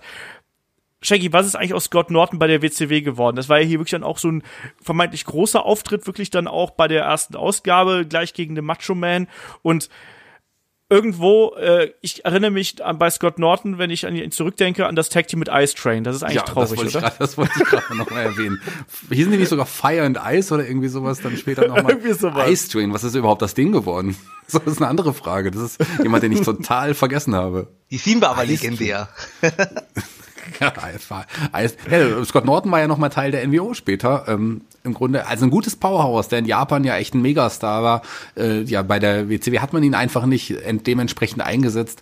Gut, gleich äh, eine kurze Geschichte mit äh, Macho Man zu geben, aber allerdings war das ja in der nächsten Woche schon vorbei. Aber ich glaube, da gab es die klare Niederlage gegen Wendy Savage, oder zumindest eine Ja. Niederlage. Von daher, ähm, ja, vielleicht gut gestartet in der ersten Sendung, aber so letzten Endes hat man nicht aus dem, aus ihm das gemacht, was man vielleicht aus ihm hätte machen können, weil er ist ein, ein gutes Powerhouse, ein guter Big Man, äh, der sicherlich auch für größeres Berufen geworden wäre. Aber na gut, so kurzer Auftritt, äh, Erscheinung, gut, gar nicht so ein schlechter Auftritt, aber trotzdem allem war es das dann auch schon mit ihm. Ja, Markus, wie hat dir der äh, Auftritt von Scott Norton gefallen? Und vielleicht leitest du dann gleich über zur nächsten Promo, die dann danach kam. Ja, also er hat sich ja auch mit Mongo angelegt, bevor der Macho Man kam, aber ich glaube, man hat da weniger auf Norton gesetzt. Man hat einfach irgendwas gesucht, um den Macho Man noch zu präsentieren. Den zweiten ganz, ganz großen WWF-Einkauf damals und den wollte man im Ring halt nicht noch zusätzlich verheizen und da hat man halt gesagt, ja komm, stellen wir ihn halt gegen den Norton. Also ich glaube, das war da so eher ähm, die Idee dahinter, weil wie gesagt, mit Norton hat man ja gar nicht so viel gemacht. Und ja, nicht so viel gemacht hat man auch mit dem Mann, der danach in einem Clip präsentiert wurde. Das war nämlich Sabu. Das war ein ganz interessanter Clip mit ein paar äh, Wrestling-Ausschnitten und da war so eine, eine Musik dabei und ganz schnelle Schnitte. Also man hat da irgendwie meiner Meinung nach so ein bisschen schon versucht, den äh, ECW-Stil zu kopieren, weil Sabu war eine, ein ECW ja, Hardcore-Ikone, sage ich mal, den man damals eingekauft hat der sollte halt dann nächste Woche quasi auftreten, hat er auch gemacht. Aber das, ja, ich, ich, das war's im Großen und Ganzen auch schon, weil Sabu hat jetzt in der WCW so gar nicht funktioniert. Der war ja dann auch irgendwie zwei Monate später schon wieder weg. Aber der Clip, der war gut. Ich fand den Clip irgendwie gar so richtig geil. Ich finde, das sah alles sehr merkwürdig aus. Und da haben sie auch so Spots gezeigt, wo er halt eben auf einen Gegner springt, der auf dem Tisch liegt und der Tisch bleibt stehen. Schöne Grüße an Matthew an der Stelle, ne? I am the table. Ähm, Shaggy, warst du hier damit zufrieden und hast dich gewundert, dass hier noch eine Sabu-Promo irgendwie dazwischen kommt? Ich fand den Clip gut, also da muss ich Markus tatsächlich zustimmen, das war für, das war so ein bisschen im ECW-Style tatsächlich. Und ich hab, fand das krass, also so damals zumindest, soweit ich mich da erinnern kann, das, weil ein Sabu ist ja schon ein echt großer Name bei der ECW, man hat also auch nicht nur irgendwie bei der WWE gewildert, man hat auch einen der Top-Namen der ECW dann unter Vertrag genommen, klar, hat er jetzt da nicht eine lange Zeit, das wusste man zu dem Zeitpunkt aber auch nicht, es gab mal ein Match gegen Alex White kurz, ein paar, paar Wochen später, das war's dann aber auch im Grunde schon, viel mehr hat Sabu dann auch nicht mehr zeigen dürfen. Das war, ich, ich habe mich damals ge gefreut und ich war gehypt, weil ich dachte, das könnte der, der WCW noch mal einen weiteren Schub geben. Aber er hat auch irgendwie nicht wirklich gepasst, er hat da nicht wirklich hingepasst. Aber ich möchte noch was zu davor sagen, weil ich möchte mich noch mal bei den Hörern für das entschuldigen, was Markus gesagt hat. Markus hat gerade Mongo nämlich zu Steve McMichael gesagt. Das heißt nicht Mongo, das heißt, man sagt heutzutage geistig beeinträchtigt. Ja, äh, ich lasse es einfach unkommentiert. Beschwerdemails bitte an äh, Michael Schwarz at irgendwas.de. Ähm, weiter ging es dann in der Halle. Äh, Mean Gene Okerlund in, der- ist in dem, im Ring und verkündet erstmal den Gewinner von der Harley und ein paar neue Matches für äh, WCW Saturday Night. Wahnsinn. Wahnsinn. Also ich habe auch gedacht, so huiuiui, mit einem ganz schlechten Wortspiel, das ich jetzt auch schon vergessen habe, leider. Aber was für Aber- Matches er angekündigt hat, war ein, ein, ein, was war das denn nochmal? Ein Dick Murdoch oder irgend so jemand? Nee, äh, Johnny B. Bad gegen Dirty Dick Slater Dick- und Dick Sting Slater. und Savage gegen äh, die Blue Bloods. Gegen die Blue Bloods, ja. Also wenn das nicht die Leute an den Fernseher lockt, ich weiß es nicht. Und danach kam dann die angesprochene äh, ja, Vignette von äh, VK, VK Wall Street, IRS. Und ja, der hat ja sogar äh, auch da so ein bisschen gegen die WWF geschossen, Shaggy. Er hat ja auch da sogar äh, ne, das zugegeben, dass er jemand äh, ist, auf den das IRS, also das Finanzamt, vielleicht mal einen äh, deutlicheren Look, äh, deut- deutlicheren Blick werfen könnte irgendwie. Ja, nochmal Reminiszenz an seinen Charakter bei der bei der WWE, klar. Aber was mich eher verwundert hat, also ich habe jetzt diese, diese Promo, ich konnte ich mir damals natürlich nicht mehr erinnern jetzt, aber ich habe ja mir die Nitro schon Sendung nochmal angeschaut. Irgendwas hat an dem Bildformat nicht gestimmt. Ist das euch auch aufgefallen, wenn man das Ja, klar. rechts war irgendwie noch, hat man auch den Hintergrund irgendwie Ja. die ganze Zeit gesehen. Die Kamera auch irgendwie so gewackelt hat. Ich weiß nicht, ob das damals auch schon war. Ansonsten ein, ja, ein, ein VK Wall Street, der hieß ja dann zwischenzeitlich nochmal Michael Wall Ja. Street, also war es auch so. Ähm, Also das ist ein Charakter, der, der lange über seinen Zenit hinaus war. Schon nicht nur der Western, sondern der Charakter auch. Ja, er hieß ja an diesem Abend auch Mr. Wall Street. Da war man sich gar nicht einig, wie man den überhaupt nennen soll. Von Mr. zu VK und VK war ja von Vincent Kennedy McMahon und dann zu Michael aber dieses Wall Street war eigentlich das größere Problem als der Vorname, oder? Ich meine, wenn jemand äh, Mr. Wall Street heißt, dann nimmst du den von Anfang an nicht ernst. ja gut, aber iOS war jetzt auch nicht, Erwin A. Scheister war auch nicht, auch nicht viel besser. So.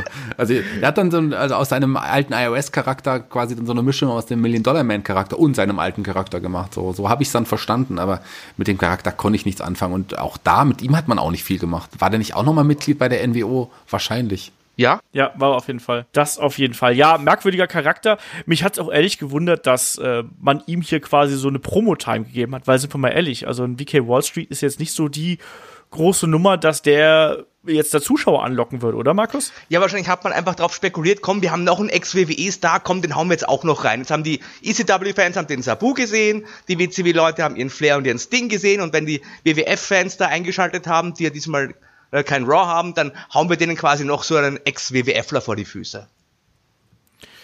Wahrscheinlich so in der Richtung hat man wahrscheinlich gedacht. Äh, passend dazu eigentlich auch der Main Event. Da gab es da nämlich äh, den WCW-Champion Hulk Hogan gegen Big Baba. Und das ist ja eigentlich auch so eine Fehde oder so ein Match. Das hat man auch bei der WWF schon gefühlt tausendmal gesehen. Äh, damals dann eben Hulk Hogan gegen den Big Bossman. Äh, ja, Match ganz klassisches Hogan-Match. Äh, Big Baba damals, äh, ja, mit, mit, einer anderen Persönlichkeit, als man es als Big Bossman äh, gewohnt war, mit Anzug und Krawatte. Äh, ja, Shaggy, was, was sagst du zu dem Match? Also, fandst du das passend als Abschluss?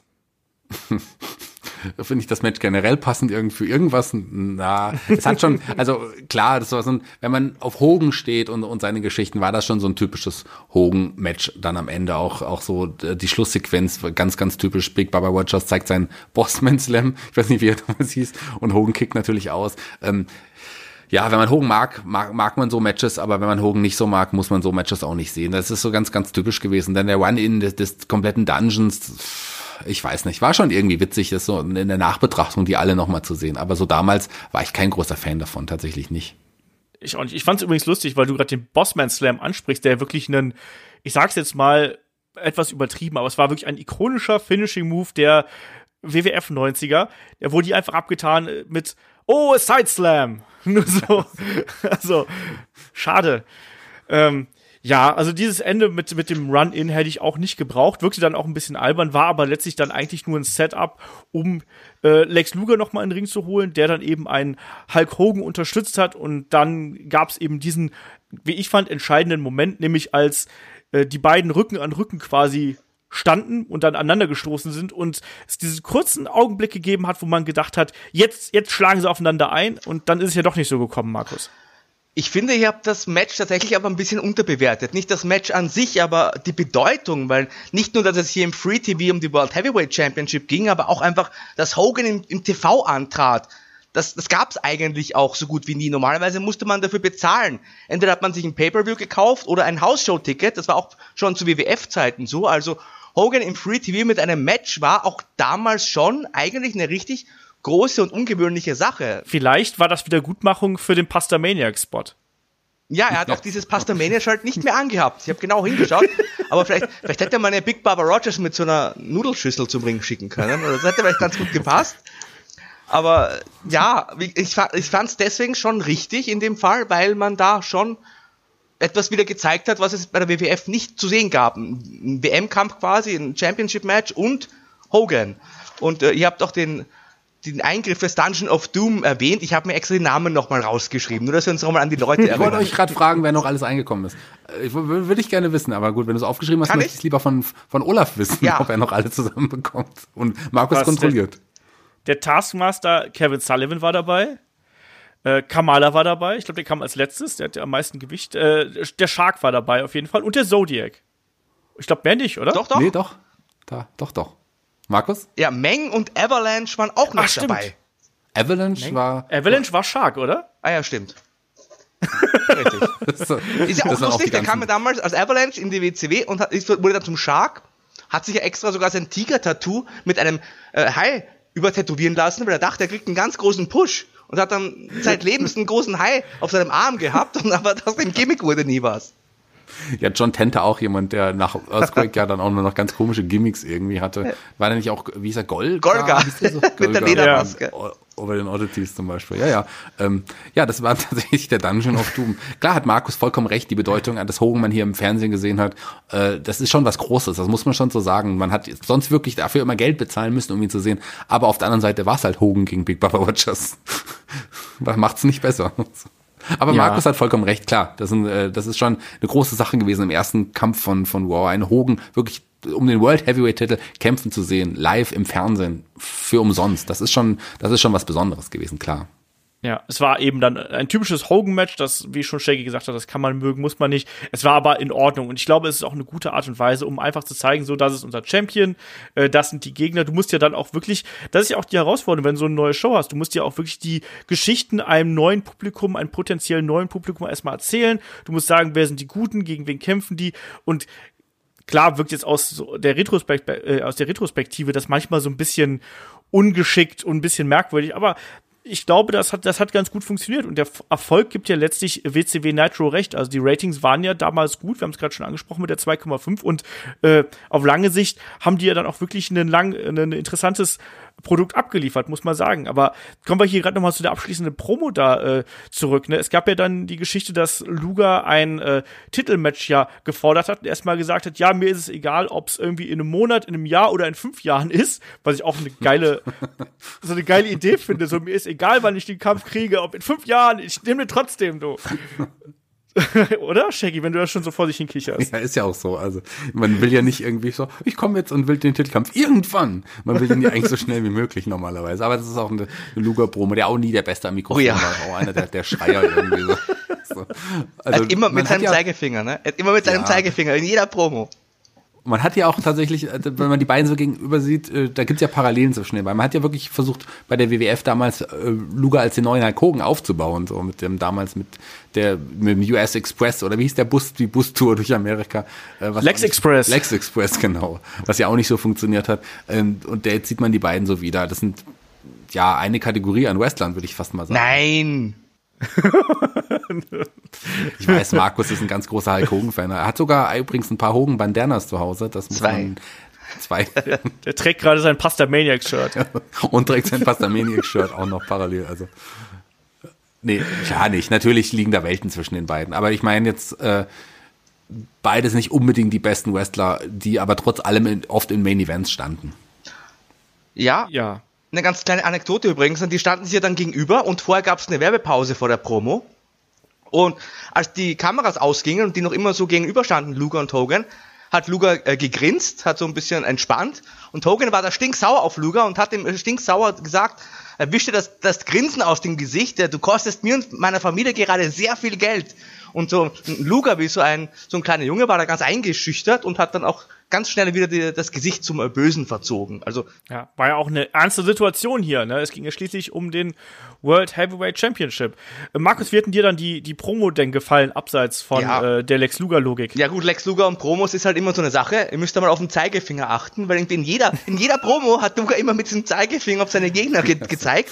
Ähm, was mir da aufgefallen ist, dass Luger halt gesagt hast, äh, gesagt hat, ähm, ich war da, wo du schon warst, ich habe die Leute besiegt, die du schon besiegt hast, also Hinweis auf die WWF eben und auf diese Parallelen, die äh, Shaggy gerade schon erwähnt hat. Und er hat auch gesagt, du bist der amtierende WCW World Heavyweight Champion und das macht dich zum einzig legitimen World Champion. Also da nochmal ganz deutlich mit dem Holzhammer jetzt wirklich der Schuss gegen die WWF. Der Titel dort ist nichts wert. Und jetzt hole ich mir einen richtigen Gürtel. Wobei Luger hat ja auch nicht geschafft, den WWF-Titel zu gewinnen. Aber ansonsten, Hogan, Hogan war dann ganz nett, hat gesagt, ja du Luger, ich kenne dich, ich weiß, was du gemacht hast und weißt du was, wenn du mir jetzt hier die Hand schüttelst, dann kriegst du nächste Woche das Titelmatch. Also die Auflösung war irgendwie, äh, da war mir dann gar nicht mal mehr so viel, ja, Energie dahinter. Irgendwie Hogan meinte, ja gut, dann kriegst du halt ein blödes Titelmatch. Ja, vor allem, ich habe mich gefragt, äh, bei dieser Aussage, ich habe dieselben Leute wie, wie du besiegt. Da habe ich mich gefragt, so, wen denn? Also, da ist mir spontan fast, also eigentlich fast niemand eingefallen. Lex Luger äh, hatte die großen Matches jetzt nur wirklich nicht gehabt und und ein Hogan in der Zeit, wo Lex Luger bei der WWF war, äh, ne, Einspruch? war ja dabei, Was denn? Yokozuna. Den hat Hogan bei WrestleMania 9 besiegt und äh, Oh. Lex Luger beim SummerSlam durch DQ. Na, immerhin. Ja, also WrestleMania 9, Hogan, schwierig. Aber ja, natürlich. In den Geschichtsbüchern äh, steht das wahrscheinlich so. Ich habe eher an Hogan Yokozuna beim King of the Ring danach gedacht, ehrlich Oder in gesagt. der Wiener Stadthalle, da gab es das Match auch. Da hat Hogan auch gewonnen. Vielleicht hat Luger daran gedacht. Auch durch die Q? Ja, ja, ich glaube schon. Ich war nicht vor Ort, muss ich sagen. Ach so. Ja, also ich gehe da auf jeden Fall konform. Also ich fand das äh, eigentlich am Anfang ganz gut, gerade weil das ja auch diesen dieses Zwietracht gezeigt hat. Es gab ja auch diese äh, Bildung der Lager quasi mit äh, innerhalb des Teams der der Hulkamaniacs, um es mal so zu sagen. Das sollte sich ja dann beim äh, Fall Brawl noch weiter manifestieren, ähm, dieser Konflikt. Das fand ich ganz gut, aber dieses Ende war das schon ein bisschen merkwürdig. So, das war dann ein bisschen sehr soft. Deswegen die Frage an Shaggy: Hat das hier für dich als als Cliffhanger funktioniert? Hättest du gesagt so, yes, jetzt will ich nächste Woche sofort wieder einschalten? Ich glaube, für damalige Verhältnisse hat das schon funktioniert. Hätte wahrscheinlich auch funktioniert, wenn man so drin gewesen ist. Jetzt so im Nachhinein betrachtet, ist es natürlich eher seltsam. Ich glaube, damals war es schon, war es schon größer und krasser. Auch mit der Überraschung, dass da ein Luger da war. Das ist, muss man ja immer noch bedenken. Das, äh, das ist ja an dem Abend erst passiert. Ähm, ich habe jetzt, also jetzt bei der Nachbetrachtung habe ich eher die ganze Zeit überlegt, Big Baba Watchers war der, der war doch aber nicht beim Dungeon, oder? So, das habe ich mir eher überlegt gehabt. den so- Aber der war ja nicht Mitglied beim Dungeon. Der war einfach nur so der Gegner jetzt von Hogan, oder? Nee, gell? Ich bin mir gerade nicht ganz sicher. Ich glaube, der war Doch, sogar der war beim drin. Dungeon, doch, oder? doch, ich Ja? glaube auch, dass er drin war. Ja, Weil ja. der hat ja auch Jimmy Hart als Manager später, als Hart Okay. geturnt ist und so weiter. Ich glaube schon. Okay, das war, war ich mir nämlich, das war, habe ich mir tatsächlich überlegt während der ganzen Promo. Das war mir, war mir irgendwie wichtiger. Und dann habe ich überlegt, gar nicht zugehört. dann, dann habe ich überlegt, was war das beste Gimmick, was Big Baba Rogers verkörpert hat? Na klar, der Guardian Angel. Aber ansonsten. Ich fand, das, ich fand das damals gar nicht so schlecht, muss ich sagen, aber ich war auch damals jung und brauchte das Geld oder so. Nee, aber der die, Grund, genauso groß, aber jünger. der Nick Bockwinkel hat ihm doch einfach gesagt, nee, du darfst dich nicht mehr der Boss nennen, Ja. weil du gegen die Regeln verstoßen hast. Und na gut, dann bin ich halt der Guardian Angel. You're no longer the boss. Ich erinnere mich noch ganz genau dran. Das war im Match gegen Vader, wo Ja. er dann irgendwie mit dem Schlagstock zugeschlagen hat, ne? Ja, ja, ja. Ganz lange irgendwie bei den, mit den Guardian Angels trainiert. Ja, so. Genau. Gab's diese geilen Promos, wo er durch die Straßen von New York oder so gerannt Ja. ist und alten Damen über die Straße geholfen hat und Suppe verteilt hat und solche Sachen. Fantastisch. Ähm, ich muss sagen, also wenn man hier was geschafft hat, dann äh, ist auf jeden Fall, dass man ähm, zum einen die äh, Gelegenheitsklientel quasi angesprochen hat mit den großen Charakteren und mit den äh, ja mit dieser Fortführung der Storyline mit dem Aufgreifen dieser ganzen Geschichte auch gerade im Hinblick auf Fall Brawl und aber auch es eben geschafft hat wie Markus gerade erwähnt hat die äh, Hardcore-Wrestling-Fans, die wirklich alles sehen und die äh, das WWF-Produkt kennen und die Leute daher auch kennen, die auch wirklich abzuholen und die so ein bisschen zu triezen. Weil ich habe das jetzt auch schon gemerkt, als ich mir das angeguckt habe, habe ich gedacht so, oh, haben sie nicht gesagt, oder? Das, das haben sie sich damals getraut. Und man hat hier schon gesehen, das hat man ja später noch viel, viel deutlicher gemacht, äh, dass die WCW bereit ist, gewisse Regeln zu erstmal zu dehnen und dann hinterher zu brechen, weil es war ja absolut unüblich eigentlich, dass du hier so ganz klar gegen den Konkurrenten geschossen hast. Und das gab's ja oft, also im Ver Verlauf der Show waren es ja garantiert vier, fünf, sechs Mal und in der Abschlusspromo sicherlich alleine zwei bis dreimal. Das fand ich schon äh, bemerkenswert und ich glaube auch, dass mich das damals angemacht hat. Also ich war zwar auch damals so ein WWF-Fan, aber ich glaube schon, dass ich damals auf dem Trichter gewesen bin, so, oh, die Ärsche, die dürfen sowas, machen die sowas. Ich will sehen, ob die das nochmal machen. Trauen die sich das nochmal oder war das jetzt ein einmaliges äh, Geschäft hier? Ich fand das gut und deswegen glaube ich, können wir auch so ein bisschen Fazit ziehen. Markus, glaubst du, das war hier, äh, da hat man hier alles richtig gemacht? Äh, hat man vor allen Dingen es geschafft, hier die WCW vom äh, WWE-Produkt oder WWF-Produkt damals ausreichend abzusetzen? Ja, ich finde, man hat, äh, im Grunde hat man alles richtig gemacht. Man hat die Unterschiede gezeigt, indem man mit den Cruiserweights begonnen hat. Man hat äh, die WCW-Legenden gezeigt und man hat die WWF-Einkäufe gezeigt. Also ich finde, dass man in dieser knappen Dreiviertelstunde wirklich äh, das Maximum rausgeholt hat und das war richtig gut durchdacht. Wie gesagt, gutes Pacing und die verschiedensten Dinge, die WCW damals ausgemacht haben, hat man den Leuten quasi äh, ins Gesicht geworfen und am Ende der große Cliffhanger und das da kann man nicht meckern. Also auch aus heutiger Sicht, aus historischer Sicht, sage ich mal, äh, funktioniert das noch immer. Ja, und es war eine unterhaltsame Show. Shaggy, wie siehst du hier die Geschichte? Ja, im Grunde das, was Markus gesagt hat und den Cliffhanger. Und man hat ja auch hat gleichzeitig noch Fall Brawl noch mal gehypt, irgendwie den, den Main Event, ähm, die, die Wargames, wobei ich glaube, niemand hat gedacht, dass Hogan, Sting, Savage äh, und ja, da war es noch nicht ganz klar, Luger ähm, möglicherweise keine Chance haben würden gegen den Dungeon of Doom. Also da war im Grunde schon äh, klar, wer da gewinnen wird. Aber egal. Aber man hat alles richtig gemacht. Man hat äh, das wirklich, man war gehypt durch die Sendung und das war schon, war schon cool. Ja, und es war dann eben auch tatsächlich der Startschuss äh, für den Monday Night War, muss man sagen. Also eine, eine Phase in der Wrestling-Geschichte, die wir so nie wieder erlebt haben. Und jetzt kommt mir bitte nicht mit äh, TNA gegen oh äh, WWE damals. ähm, Nein, das war wirklich ein Startschuss und ich kann mich auch noch damals erinnern, da war man auch äh, neugierig einfach auf mehr äh, als Wrestling-Fan.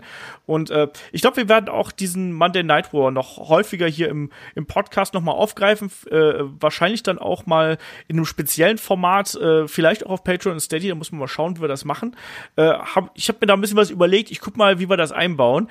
Ähm, aber das ist auf jeden Fall eine super interessante Zeit, gerade für die Leute, die sich natürlich dann für die älteren Sachen hier äh, interessieren. Und will noch irgendjemand was sagen oder sollen wir zu den Fragen übergehen? Wer möchte? Wer jetzt Ja schreit, der muss was sagen. Vielleicht noch ganz kurz äh, als äh, Ergänzung, dass Nitro die Folge darauf, also mit Luger gegen Hogan, hat 2,4 Ratingpunkte erreicht, von 2,5 runter.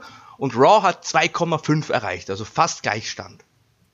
Ja, und das muss man auch erstmal schaffen, quasi mit dem etablierten Platzhirsch quasi wirklich direkt Head-to-Head -head zu gehen. Und wir kennen die Geschichte, 84 Wochen später dann auf Nummer 1. Da hat man es wirklich auch geschafft, vom Start weg Vollgas zu geben, würde ich einfach mal so sagen. Klar war nicht alles perfekt. Wir haben uns auch äh, eine Menge Spaß hier und da gemacht, weil manche Sachen natürlich mit, äh, wie viele Jahre, das muss man sich auch mal wegstecken, das sind fast 25 Jahre inzwischen. Also 24 irgendwie. Also es ist schon das ist schon verrückt, wie lange her ist, wie lange wir schon Wrestling, ja. Wrestling schauen. Das ist unglaublich. Krass. Aber man muss sagen, der Guardian Angel wirklich ein unterbewerteter Charakter. Und der Shark, ne? Der Shark, ja, ja, der Shark, der Shark ist cool, den hatte ich nicht vergessen, aber den Guardian Angel hatte ich total vergessen.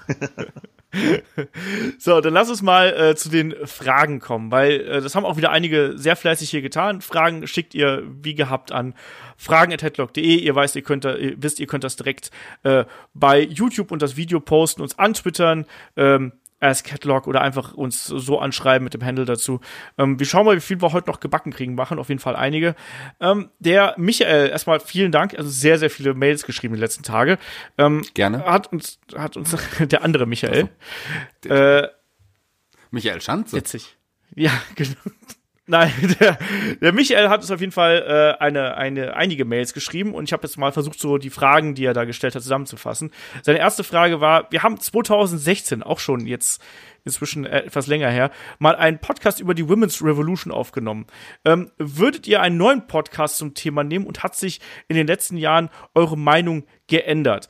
Äh, Markus ist jetzt leider raus, aber wir können da auch gleich mal äh, so kurz drüber sprechen. Ich glaube, Michael war, glaube ich, auch gar nicht dabei, also Shaggy. Ähm, ich weiß, dass wir damals sehr, sehr positiv gewesen sind. Shaggy, siehst du die Women's Revolution immer noch als positiv und im Gange? Naja, also ich bin ja immer ein Befürworter des Damen-Wrestlings gewesen, nicht nur, weil wir einige sehr hübsche Damen auch dabei haben. Und Charlotte wird ja auch immer hübscher, davon mal abgesehen. Da seid ihr wahrscheinlich anderer Meinung. Aber ich finde, Charlotte ist auf jeden Fall noch deutlich hübscher geworden in den letzten Wochen. Ähm, aber auch was vom Wrestlerischen, was, alles was nachkommt, das, was wir haben. Klar, äh, gibt es auch ein, ein, paar Damen, die vielleicht nicht auf ganz auf dem Niveau äh, der Stärkeren sind, aber da hat sich einiges getan. Der Nachwuchs, der kommt, ist, ist hammergut. Wir hatten noch nie so viele gute da äh, weibliche Damen-Wrestlerinnen ähm, da. Jetzt haben wir die Tag Team Gürtel. Ich, ich sehe das meiste tatsächlich positiv. Klar gibt es ein paar Sachen, die die vielleicht nicht immer so harmonieren, die nicht so funktionieren, aber so letzten Endes ist es tatsächlich inzwischen das Damenwrestling fast auf dem Level, zumindest was die Bedeutung angeht, des Herrenwrestlings. Also da hat sich schon wirklich einiges getan. Ist das so, Markus? Frage ich dich mal. Wir haben äh, WrestleMania 32 den offiziellen Startschuss der Women's Revolution bei äh, WWE gehabt und damit natürlich auch einen Boom äh, des Damenwrestlings überall auf dem Globus. Siehst du äh, seitdem wirklich es so blumig, wie es der Shaggy gerade getan hat? Oder glaubst du, da ist hier und da noch Nachholbedarf? Also vorweg, ich bin auch ein großer Fan von Damenwrestling. Da hab damals auch Schimmer und so weiter geguckt. Also ich befürworte prinzipiell auf jeden Fall, dass man die Wrestlerinnen auch entsprechend einsetzt. Und wir haben wirklich gute Leute inzwischen im Kader. Ich will jetzt auch gar nicht alle aufzählen.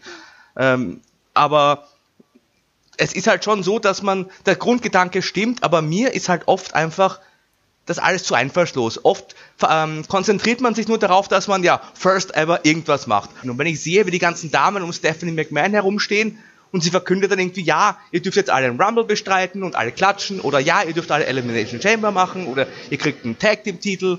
Also mir werden da die Damen eben nicht sonderlich gleichwertig dargestellt, sondern irgendwie wie so kleine dankbare Mädels, die halt irgendwie sich freuen, dass sie auch zum ersten Mal irgendetwas kriegen. Also der Grundgedanke ist super, aber die Umsetzung ist äh, schwankend. Und was leider auch stimmt, bisher zumindest, äh, die Damen äh, drawn noch nicht so richtig. Also Becky Lynch ist halt richtig heiß bei den Zuschauern an sich, aber wenn man jetzt die Zuschauerzahlen bei SmackDown sich anschaut oder auch die Einschaltquoten, wenn sie in der dritten Stunde auftaucht, in der Geschichte und so weiter, ähm, dann zieht das nicht so wie die Männer vorerst. Ja, das sind alles so Probleme. Was mir auch da fehlen, äh, es ist, geht ein bisschen in die Richtung, die Markus gerade gesagt hat. Mir fehlen die ganz, ganz großen Geschichten. Also mir fehlt das Drama. Ich finde, das macht man jetzt bei äh, Becky, Charlotte und Ronda, macht man das, macht man das sehr gut. Aber wenn ich die letzten Jahre zurückblicke, ähm, gibt's da eher wenig, was mich da abgeholt hat. Ich finde, da hat man sehr viel nach Schema 0815 irgendwie gehandelt. Das stimmt auf jeden Fall. Ähm, mal gucken, ob du, wie du schon gerade gesagt hast, ob die Damen dann auch wirklich noch ein Draw werden oder ähm, ob man sich da ja äh, irgendwie was anderes ausdenken muss, einfach um die zu präsentieren. Ich weiß es nicht. Muss man mal, muss man mal sehen. Ähm, ob wir jetzt nochmal einen Women's Revolution Podcast machen, weiß ich gar nicht. Ich weiß, dass der damals nicht besonders gut gehört worden ist, tatsächlich. Da hab, ich war ich damals sehr enttäuscht. Die, ich würde gerne nochmal über die Frauen reden. Ich glaube, ich war damals echt nicht dabei. Lass uns das echt nochmal machen. Und ähm, klar gibt es nicht die großen Geschichten unbedingt. Die gibt es bei den Herren aber auch nicht wirklich aktuell. Nee, das stimmt. Daher, das ist halt ein generelles Problem. Das ist eher ein generelles Problem. Und ähm, jetzt, jetzt vor ein paar Tagen ist ja etwas passiert, was quasi das, die Women's Revolution nochmal auf ein anderes Level gehoben hat. Mit einem Mal wurde die Women's Revolution insgesamt nochmal wichtiger und größer. Und zwar hat ja Brie Bella ihre Karriere beendet. Zum Glück. Aber nochmal zu Charlotte. Warum beschwert sich jeder über, über, über ihr Aussehen? Ja, ist, das überhaupt noch, ist das die gleiche Charlotte wie vor einem Monat? Ich glaube, da hat man. Sieht eine, auf jeden Fall viel besser aus. Ich glaube, das ist wie damals ich. beim SummerSlam 94, als es zwei Undertaker gab. Ich glaube, es gibt eine zweite Charlotte inzwischen. Das ist wie bei Ultimate Warrior, weißt du, WrestleMania 6 und WrestleMania 8. Also ist es doch derselbe? nee, nee, der ist ausgetauscht worden. Auf jeden Fall. So, nächste Frage vom Michael. Er fragt, was haltet ihr davon, äh, wenn WWE die Wyatt Family, also Bray Wyatt, Luke Harper, Eric Rowan und Braun Strowman wieder zusammenbringen würde? Äh, nix, ich finde, sie müssen einen eigenen Weg gehen und Braun Strowman ist inzwischen weit drüber. Shaggy, was ist deine Meinung? Ja, Braun Strowman war eh nur ganz kurz äh, ja, Mitglied der Wyatt Family. Ähm, ja, aber wenn man, also warten wir ab, was man mit Provide vorhat. Er ist ja jetzt wohl seit längerem auch schon wieder fit und einsatzfähig. Wo, hatte ja bei ein paar Hausshows schon mal Kämpfe gehabt, aber in den Fernsehshows wurde er noch nicht eingesetzt. Schauen wir mal, wie es passiert. Eric Rowan hat momentan eine Rolle, die ich irgendwie gar nicht so schlecht finde an der Seite von, von Daniel Bryan. Und ein Luke Harper ist eh ein ausgezeichneter Wrestler. Früher oder später werden wir Luke Harper und Eric Rowan aber irgendwie bestimmt wieder zusammen sehen. Die passen auch irgendwie zusammen, obwohl natürlich Harper der deutlich bessere Wrestler ist. Und ein, ein, ein Bray Wyatt, also pff, wenn man keine Idee hat mehr für ihn, dann wird man vielleicht irgendwann die White Family doch wieder vereinigen und vielleicht dann auf die alten Stärken setzen. Ach, wer weiß das schon. Ich bin auf Markus Meinung gespannt. BK Wall Street, sage ich dazu nur. ähm, Bray Wyatt, das Gimmick, das hatte so viel Potenzial und man hat nie was draus gemacht, meiner Meinung nach, gerade im Hauptkader. Also als man so angefangen hat mit diesem Sektenführer und so weiter, das hätte total geil werden können, war aber dann eigentlich immer nur eine Karikatur. Und ich bin da eigentlich Olafs Meinung, die sollten ihren eigenen Weg gehen. Ich bin auch der Meinung, dieses Gimmick von Bray Wyatt in der Rolle, als die er da gespielt hat zuletzt, ist völlig durch und da kann man auch nicht mehr viel machen. Also dem würde generell so eine Auffrischung ganz gut tun, irgendwie einen ganz anderen Gimmick. Vielleicht äh, Husky Harris 2.0 oder sowas, ja, ich weiß es nicht, aber. BK, wo, wo sieht das ja, eine gute Idee? Vielleicht sieht man, vielleicht sieht man Wyatt. BK Wyatt. Vielleicht sieht man äh, Wyatt einfach auch wieder diesen alten Lappen über den Kopf und dann kommt er doch als Sister Abigail. so, wer weiß das schon. Nur gute Ideen, ich mag das schon.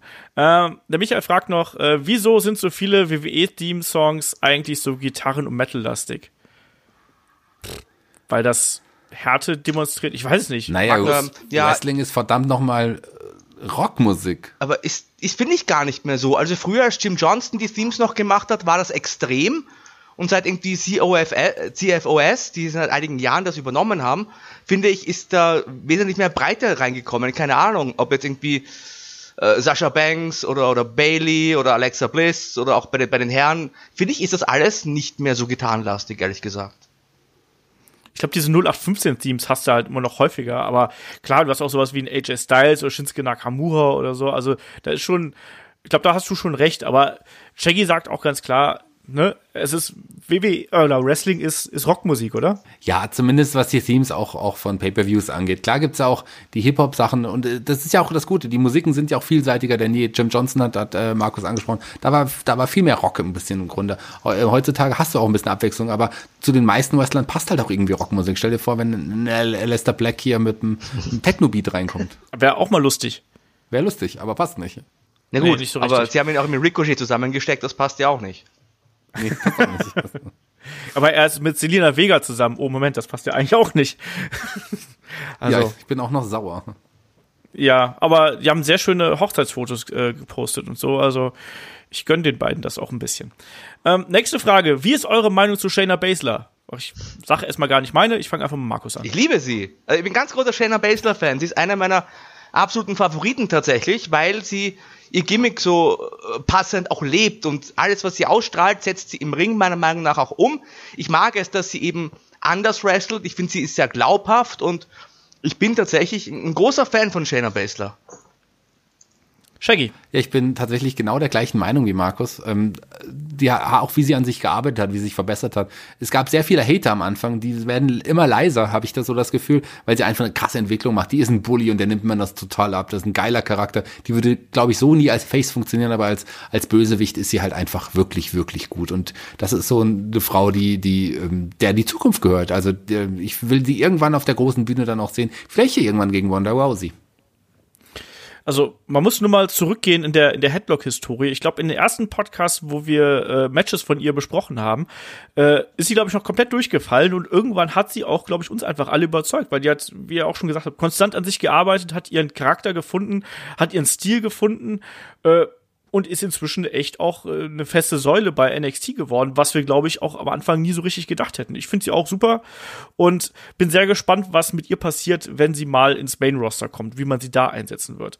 So, jetzt kommt noch mal so eine so eine ähnliche Frage und zwar äh, fragte Michael, was ist eure Meinung zu Ronda Rousey? Also er hat mir eine längere Mail geschrieben, die habe ich jetzt ein bisschen äh, zusammengefasst. Er hat eine Diskussion mit einem Freund von sich ge geführt und der meinte, ähm, er sieht Ronda Rousey als äh, Hauptgrund, weshalb Becky Lynch beispielsweise so äh, groß derzeit ist, als treibende Kraft hinter der Women's Revolution und auch als ein Grund äh, dafür, dass äh, SmackDown den TV-Deal bekommen hat. Also sprich wirklich als überdimensionalen Charakter, der äh, gerade in den USA extrem wichtig ist und auch nicht nur für das Damenwrestling bei WWE, sondern auch übergreifend eine extreme Bedeutung hat. So, Markus, wie siehst du die Geschichte? Ist das hier ein bisschen zu viel des Guten oder unterschätzen wir gerade das Standing von Ronda Rousey in den USA ein bisschen hier in Europa? Also prinzipiell bin ich jetzt kein Fan von der derzeitigen Geschichte, also von den Promos, wo sie sagt, was ich mache, ist alles echt, alles andere ist fake. Aber das ist dann, glaube ich, auch wieder ein eigenes Thema.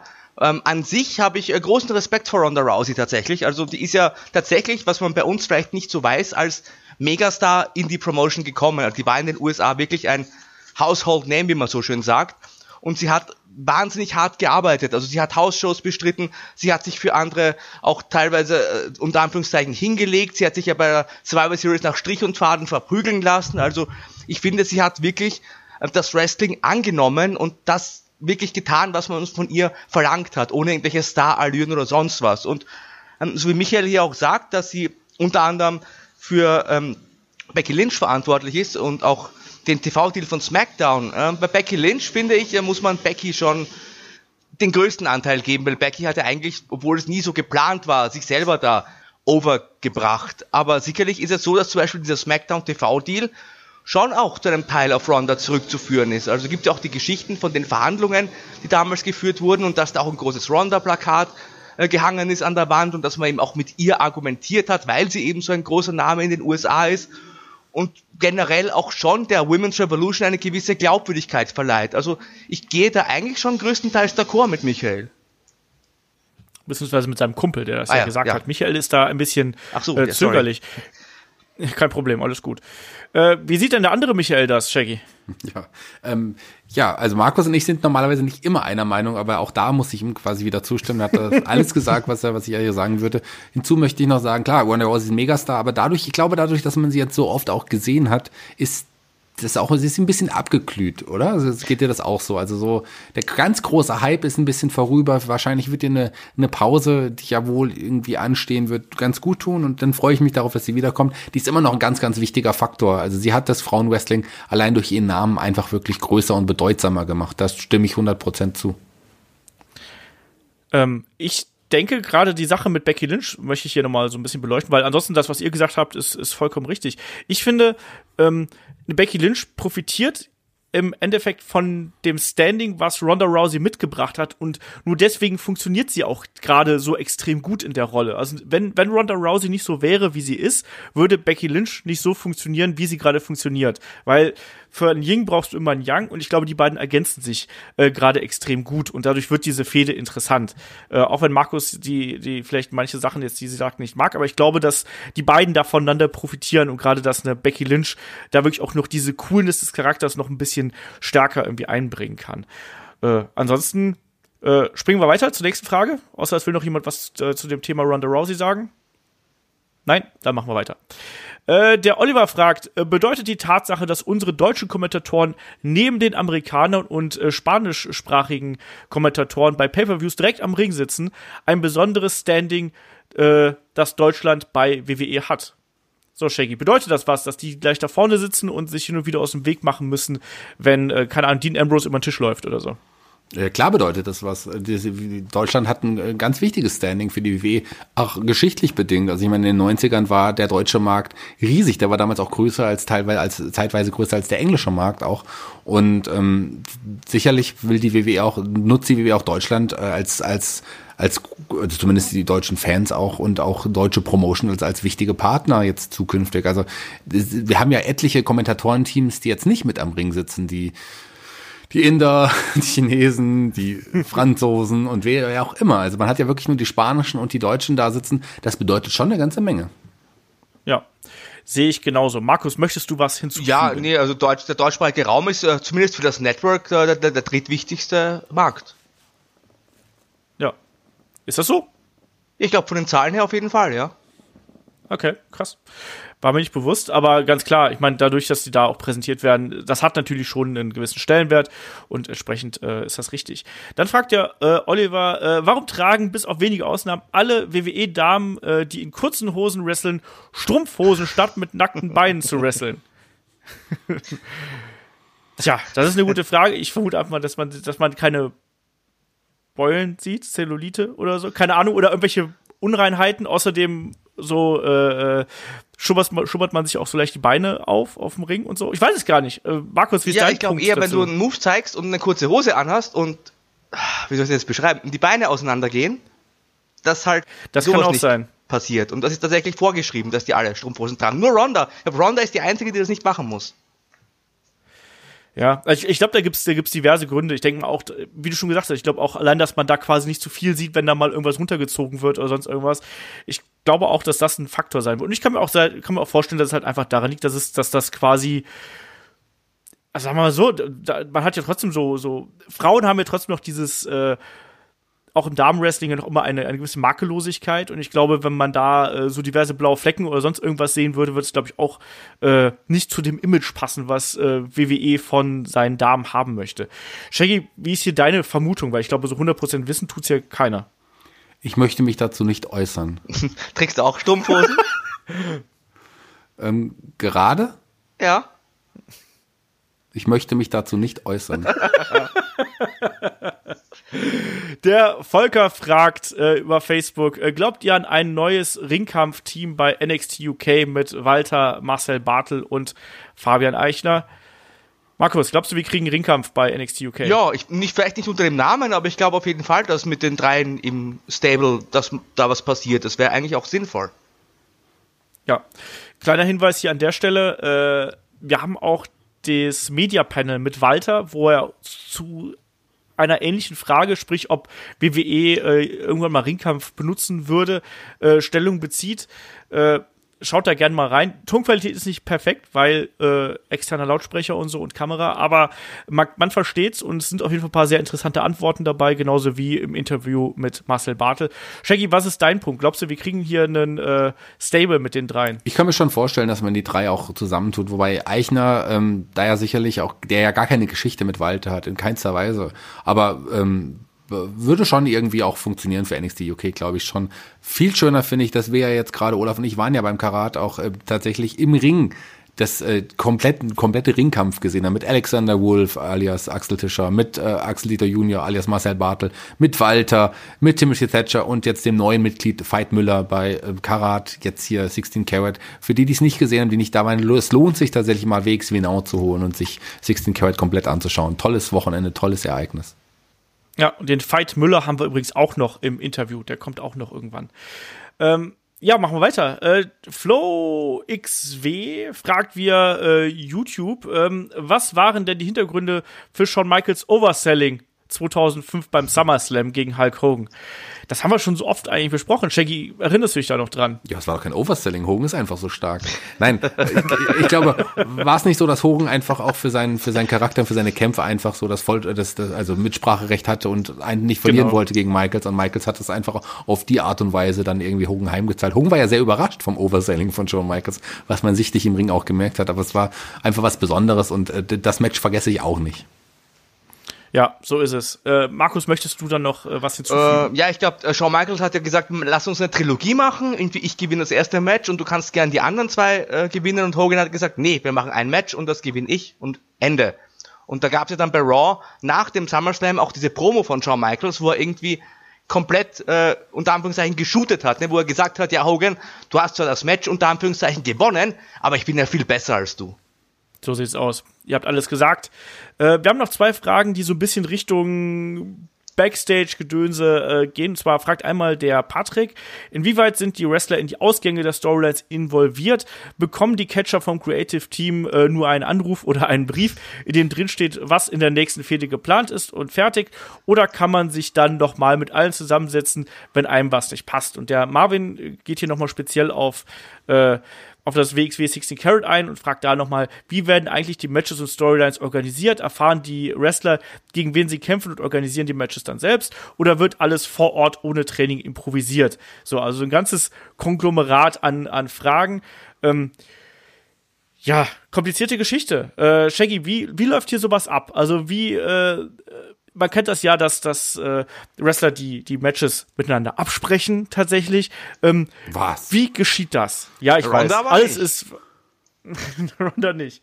Nur der Body Slam ist echt. Na, ich glaube, es kommt auch auf Standing vom, vom jeweiligen, vom jeweiligen Wrestler an, irgendwie, und welche Rolle er auch gerade spielt. Klar, auch die Wrestler so ein bisschen, können Ideen auch einbringen. Das, äh, das steht ja außer Frage. Also zumindest, ich weiß nicht, wie es bei der WWE ist. Ähm, auf jeden Fall können die Wrestler auch Ideen einbringen und, und das Kreativteam, äh, was dahinter steht, das äh, berät dann und, und, und schaut, ob es den Wrestler mit involviert oder die Ideen mit involviert. Aber mehr, äh, kann und mag ich jetzt auch gar nicht so dazu sagen. Ich glaube, die bekommen einen Brief.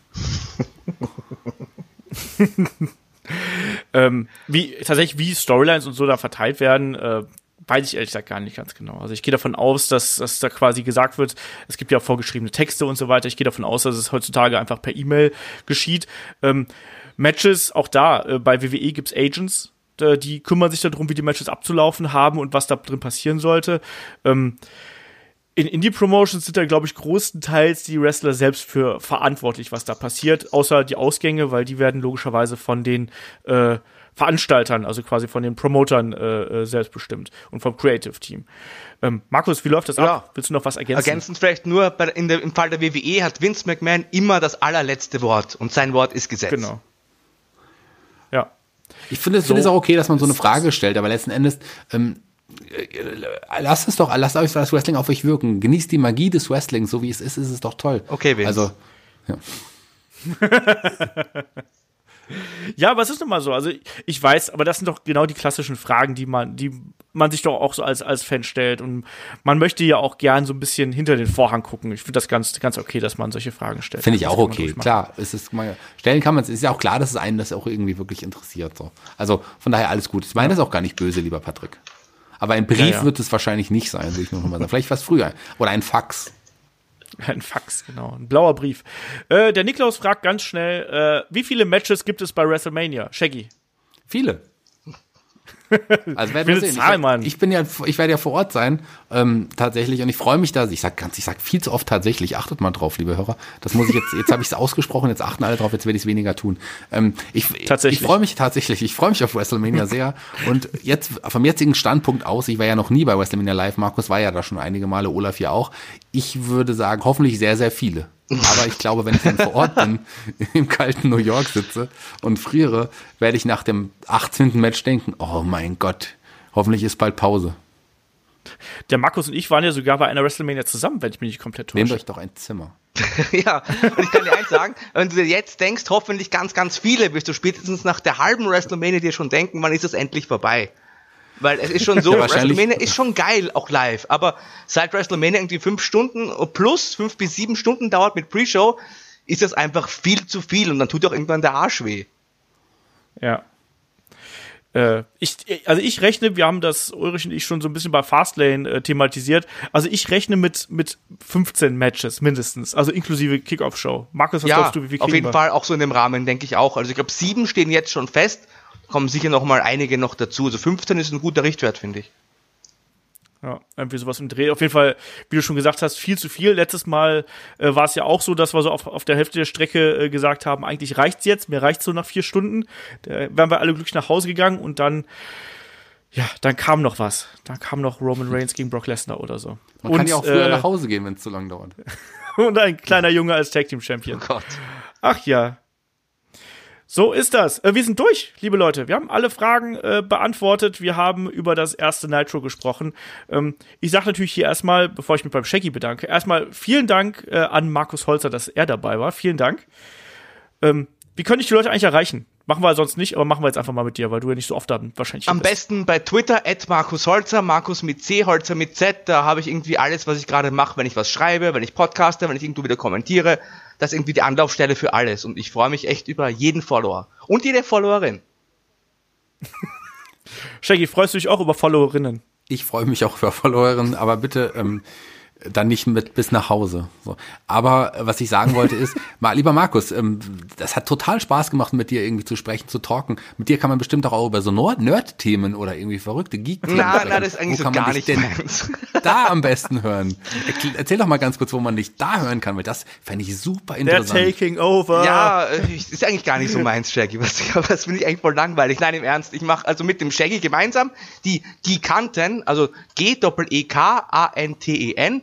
Da gibt's die Website giganten.com oder ihr findet uns bei Facebook unter Giganten. Das ist einfach ein Podcast, wo wir über alles Mögliche aus der Geek- und Nerdkultur sprechen. Also 80er Jahre Filme, TV-Serien, Comics, äh, Zeichentrickfilme, Hörspiele vor allem, also alles aus dem Bereich. Quasi alles, was Entertainment ist, außer Catchen. Wow, das klingt ja super interessant. Das muss ich mir unbedingt mal anhören. Und wie Olaf gerade gesagt, hat, wir übernehmen wirklich, wir taking over. Ich habe jetzt mit einem Edding hier auf dem Skype-Bildschirm über, über Olafs Gesicht Giganten geschrieben. Ja, das ist ja auch, äh, der Name gefällt mir auch. Der ist ja auch von mir übrigens, weil ich nur so Nein, nein, nein, nein, nein. Der. Geek-Giganten war mein Name. Du hast nur gesagt, warum denn Geek-Giganten? Also es ist aber wahr, dass Olaf tatsächlich der war, der aus dem Geek-Giganten einen Giganten gemacht hat. Lieber Olaf, Ja. wir werden dir für ewig dankbar sein. Wenn ihr mal Geld damit verdient, will ich Tantiemen. So 0,001 Prozent oder Dann so. nennen wir es einfach um. Dann nennen wir es irgendwie Wunderschön. Headdrop oder so. Headdrop. So wie, als, als ich mein erstes Interview bei WXW angefragt habe ähm, und es dann hieß, wer ist das? Headshot? Warum auch nicht? Naja. Ja, ja. Äh, ist lustig, wenn sich zwei kleine Männer unterhalten, oder? Ja, so ist das. Kann mal passieren. Ähm, wir machen hier trotzdem mal den Deckel drauf, würde ich sagen. Es war eine schöne Ausgabe. Mir hat auch tierisch Spaß gemacht, hier nochmal über Nitro zu reden. Ähm, ist auch einfach eine geile Zeit gewesen damals. Und äh, wir haben jetzt erstmal nächste Woche geht's weiter mit äh, einem übergreifenden Thema, mit einem Konzeptthema. Da geht's nämlich dann darum, ich hab's mal plakativ, ich kündige, wenn Wrestler einfach gehen. Also der große Walkout-Podcast, da werden wir dann drüber sprechen, über alles, äh, was damit zu tun hat. Mal gespannt, da ist der gute Kai dabei und in der Woche drauf, da geht's dann um den Mythos WrestleMania. Also ähm, wir machen euch ein bisschen Lust auf äh, die WrestleMania Season und äh, schickt uns natürlich gerne eure Fragen ein mit äh, an fragen@headlock.de, Facebook, Twitter, Instagram, Vista. Und wenn ihr gar nicht genug von uns bekommen könnt und sagt, Mensch, die Jungs, die muss ich supporten, dann schaut mal auf Patreon und Steady vorbei. So, jetzt habe ich genug geredet. In dem Sinne, macht's gut, schöne Woche und bis zum nächsten Mal. Tschüss. Ja, mir reicht es jetzt auch. Ich kündige. Ich habe genug hiervon. Ich gehe jetzt. Ich komme auch nie wieder. Ich kündige. Mir reicht es. Bis bald.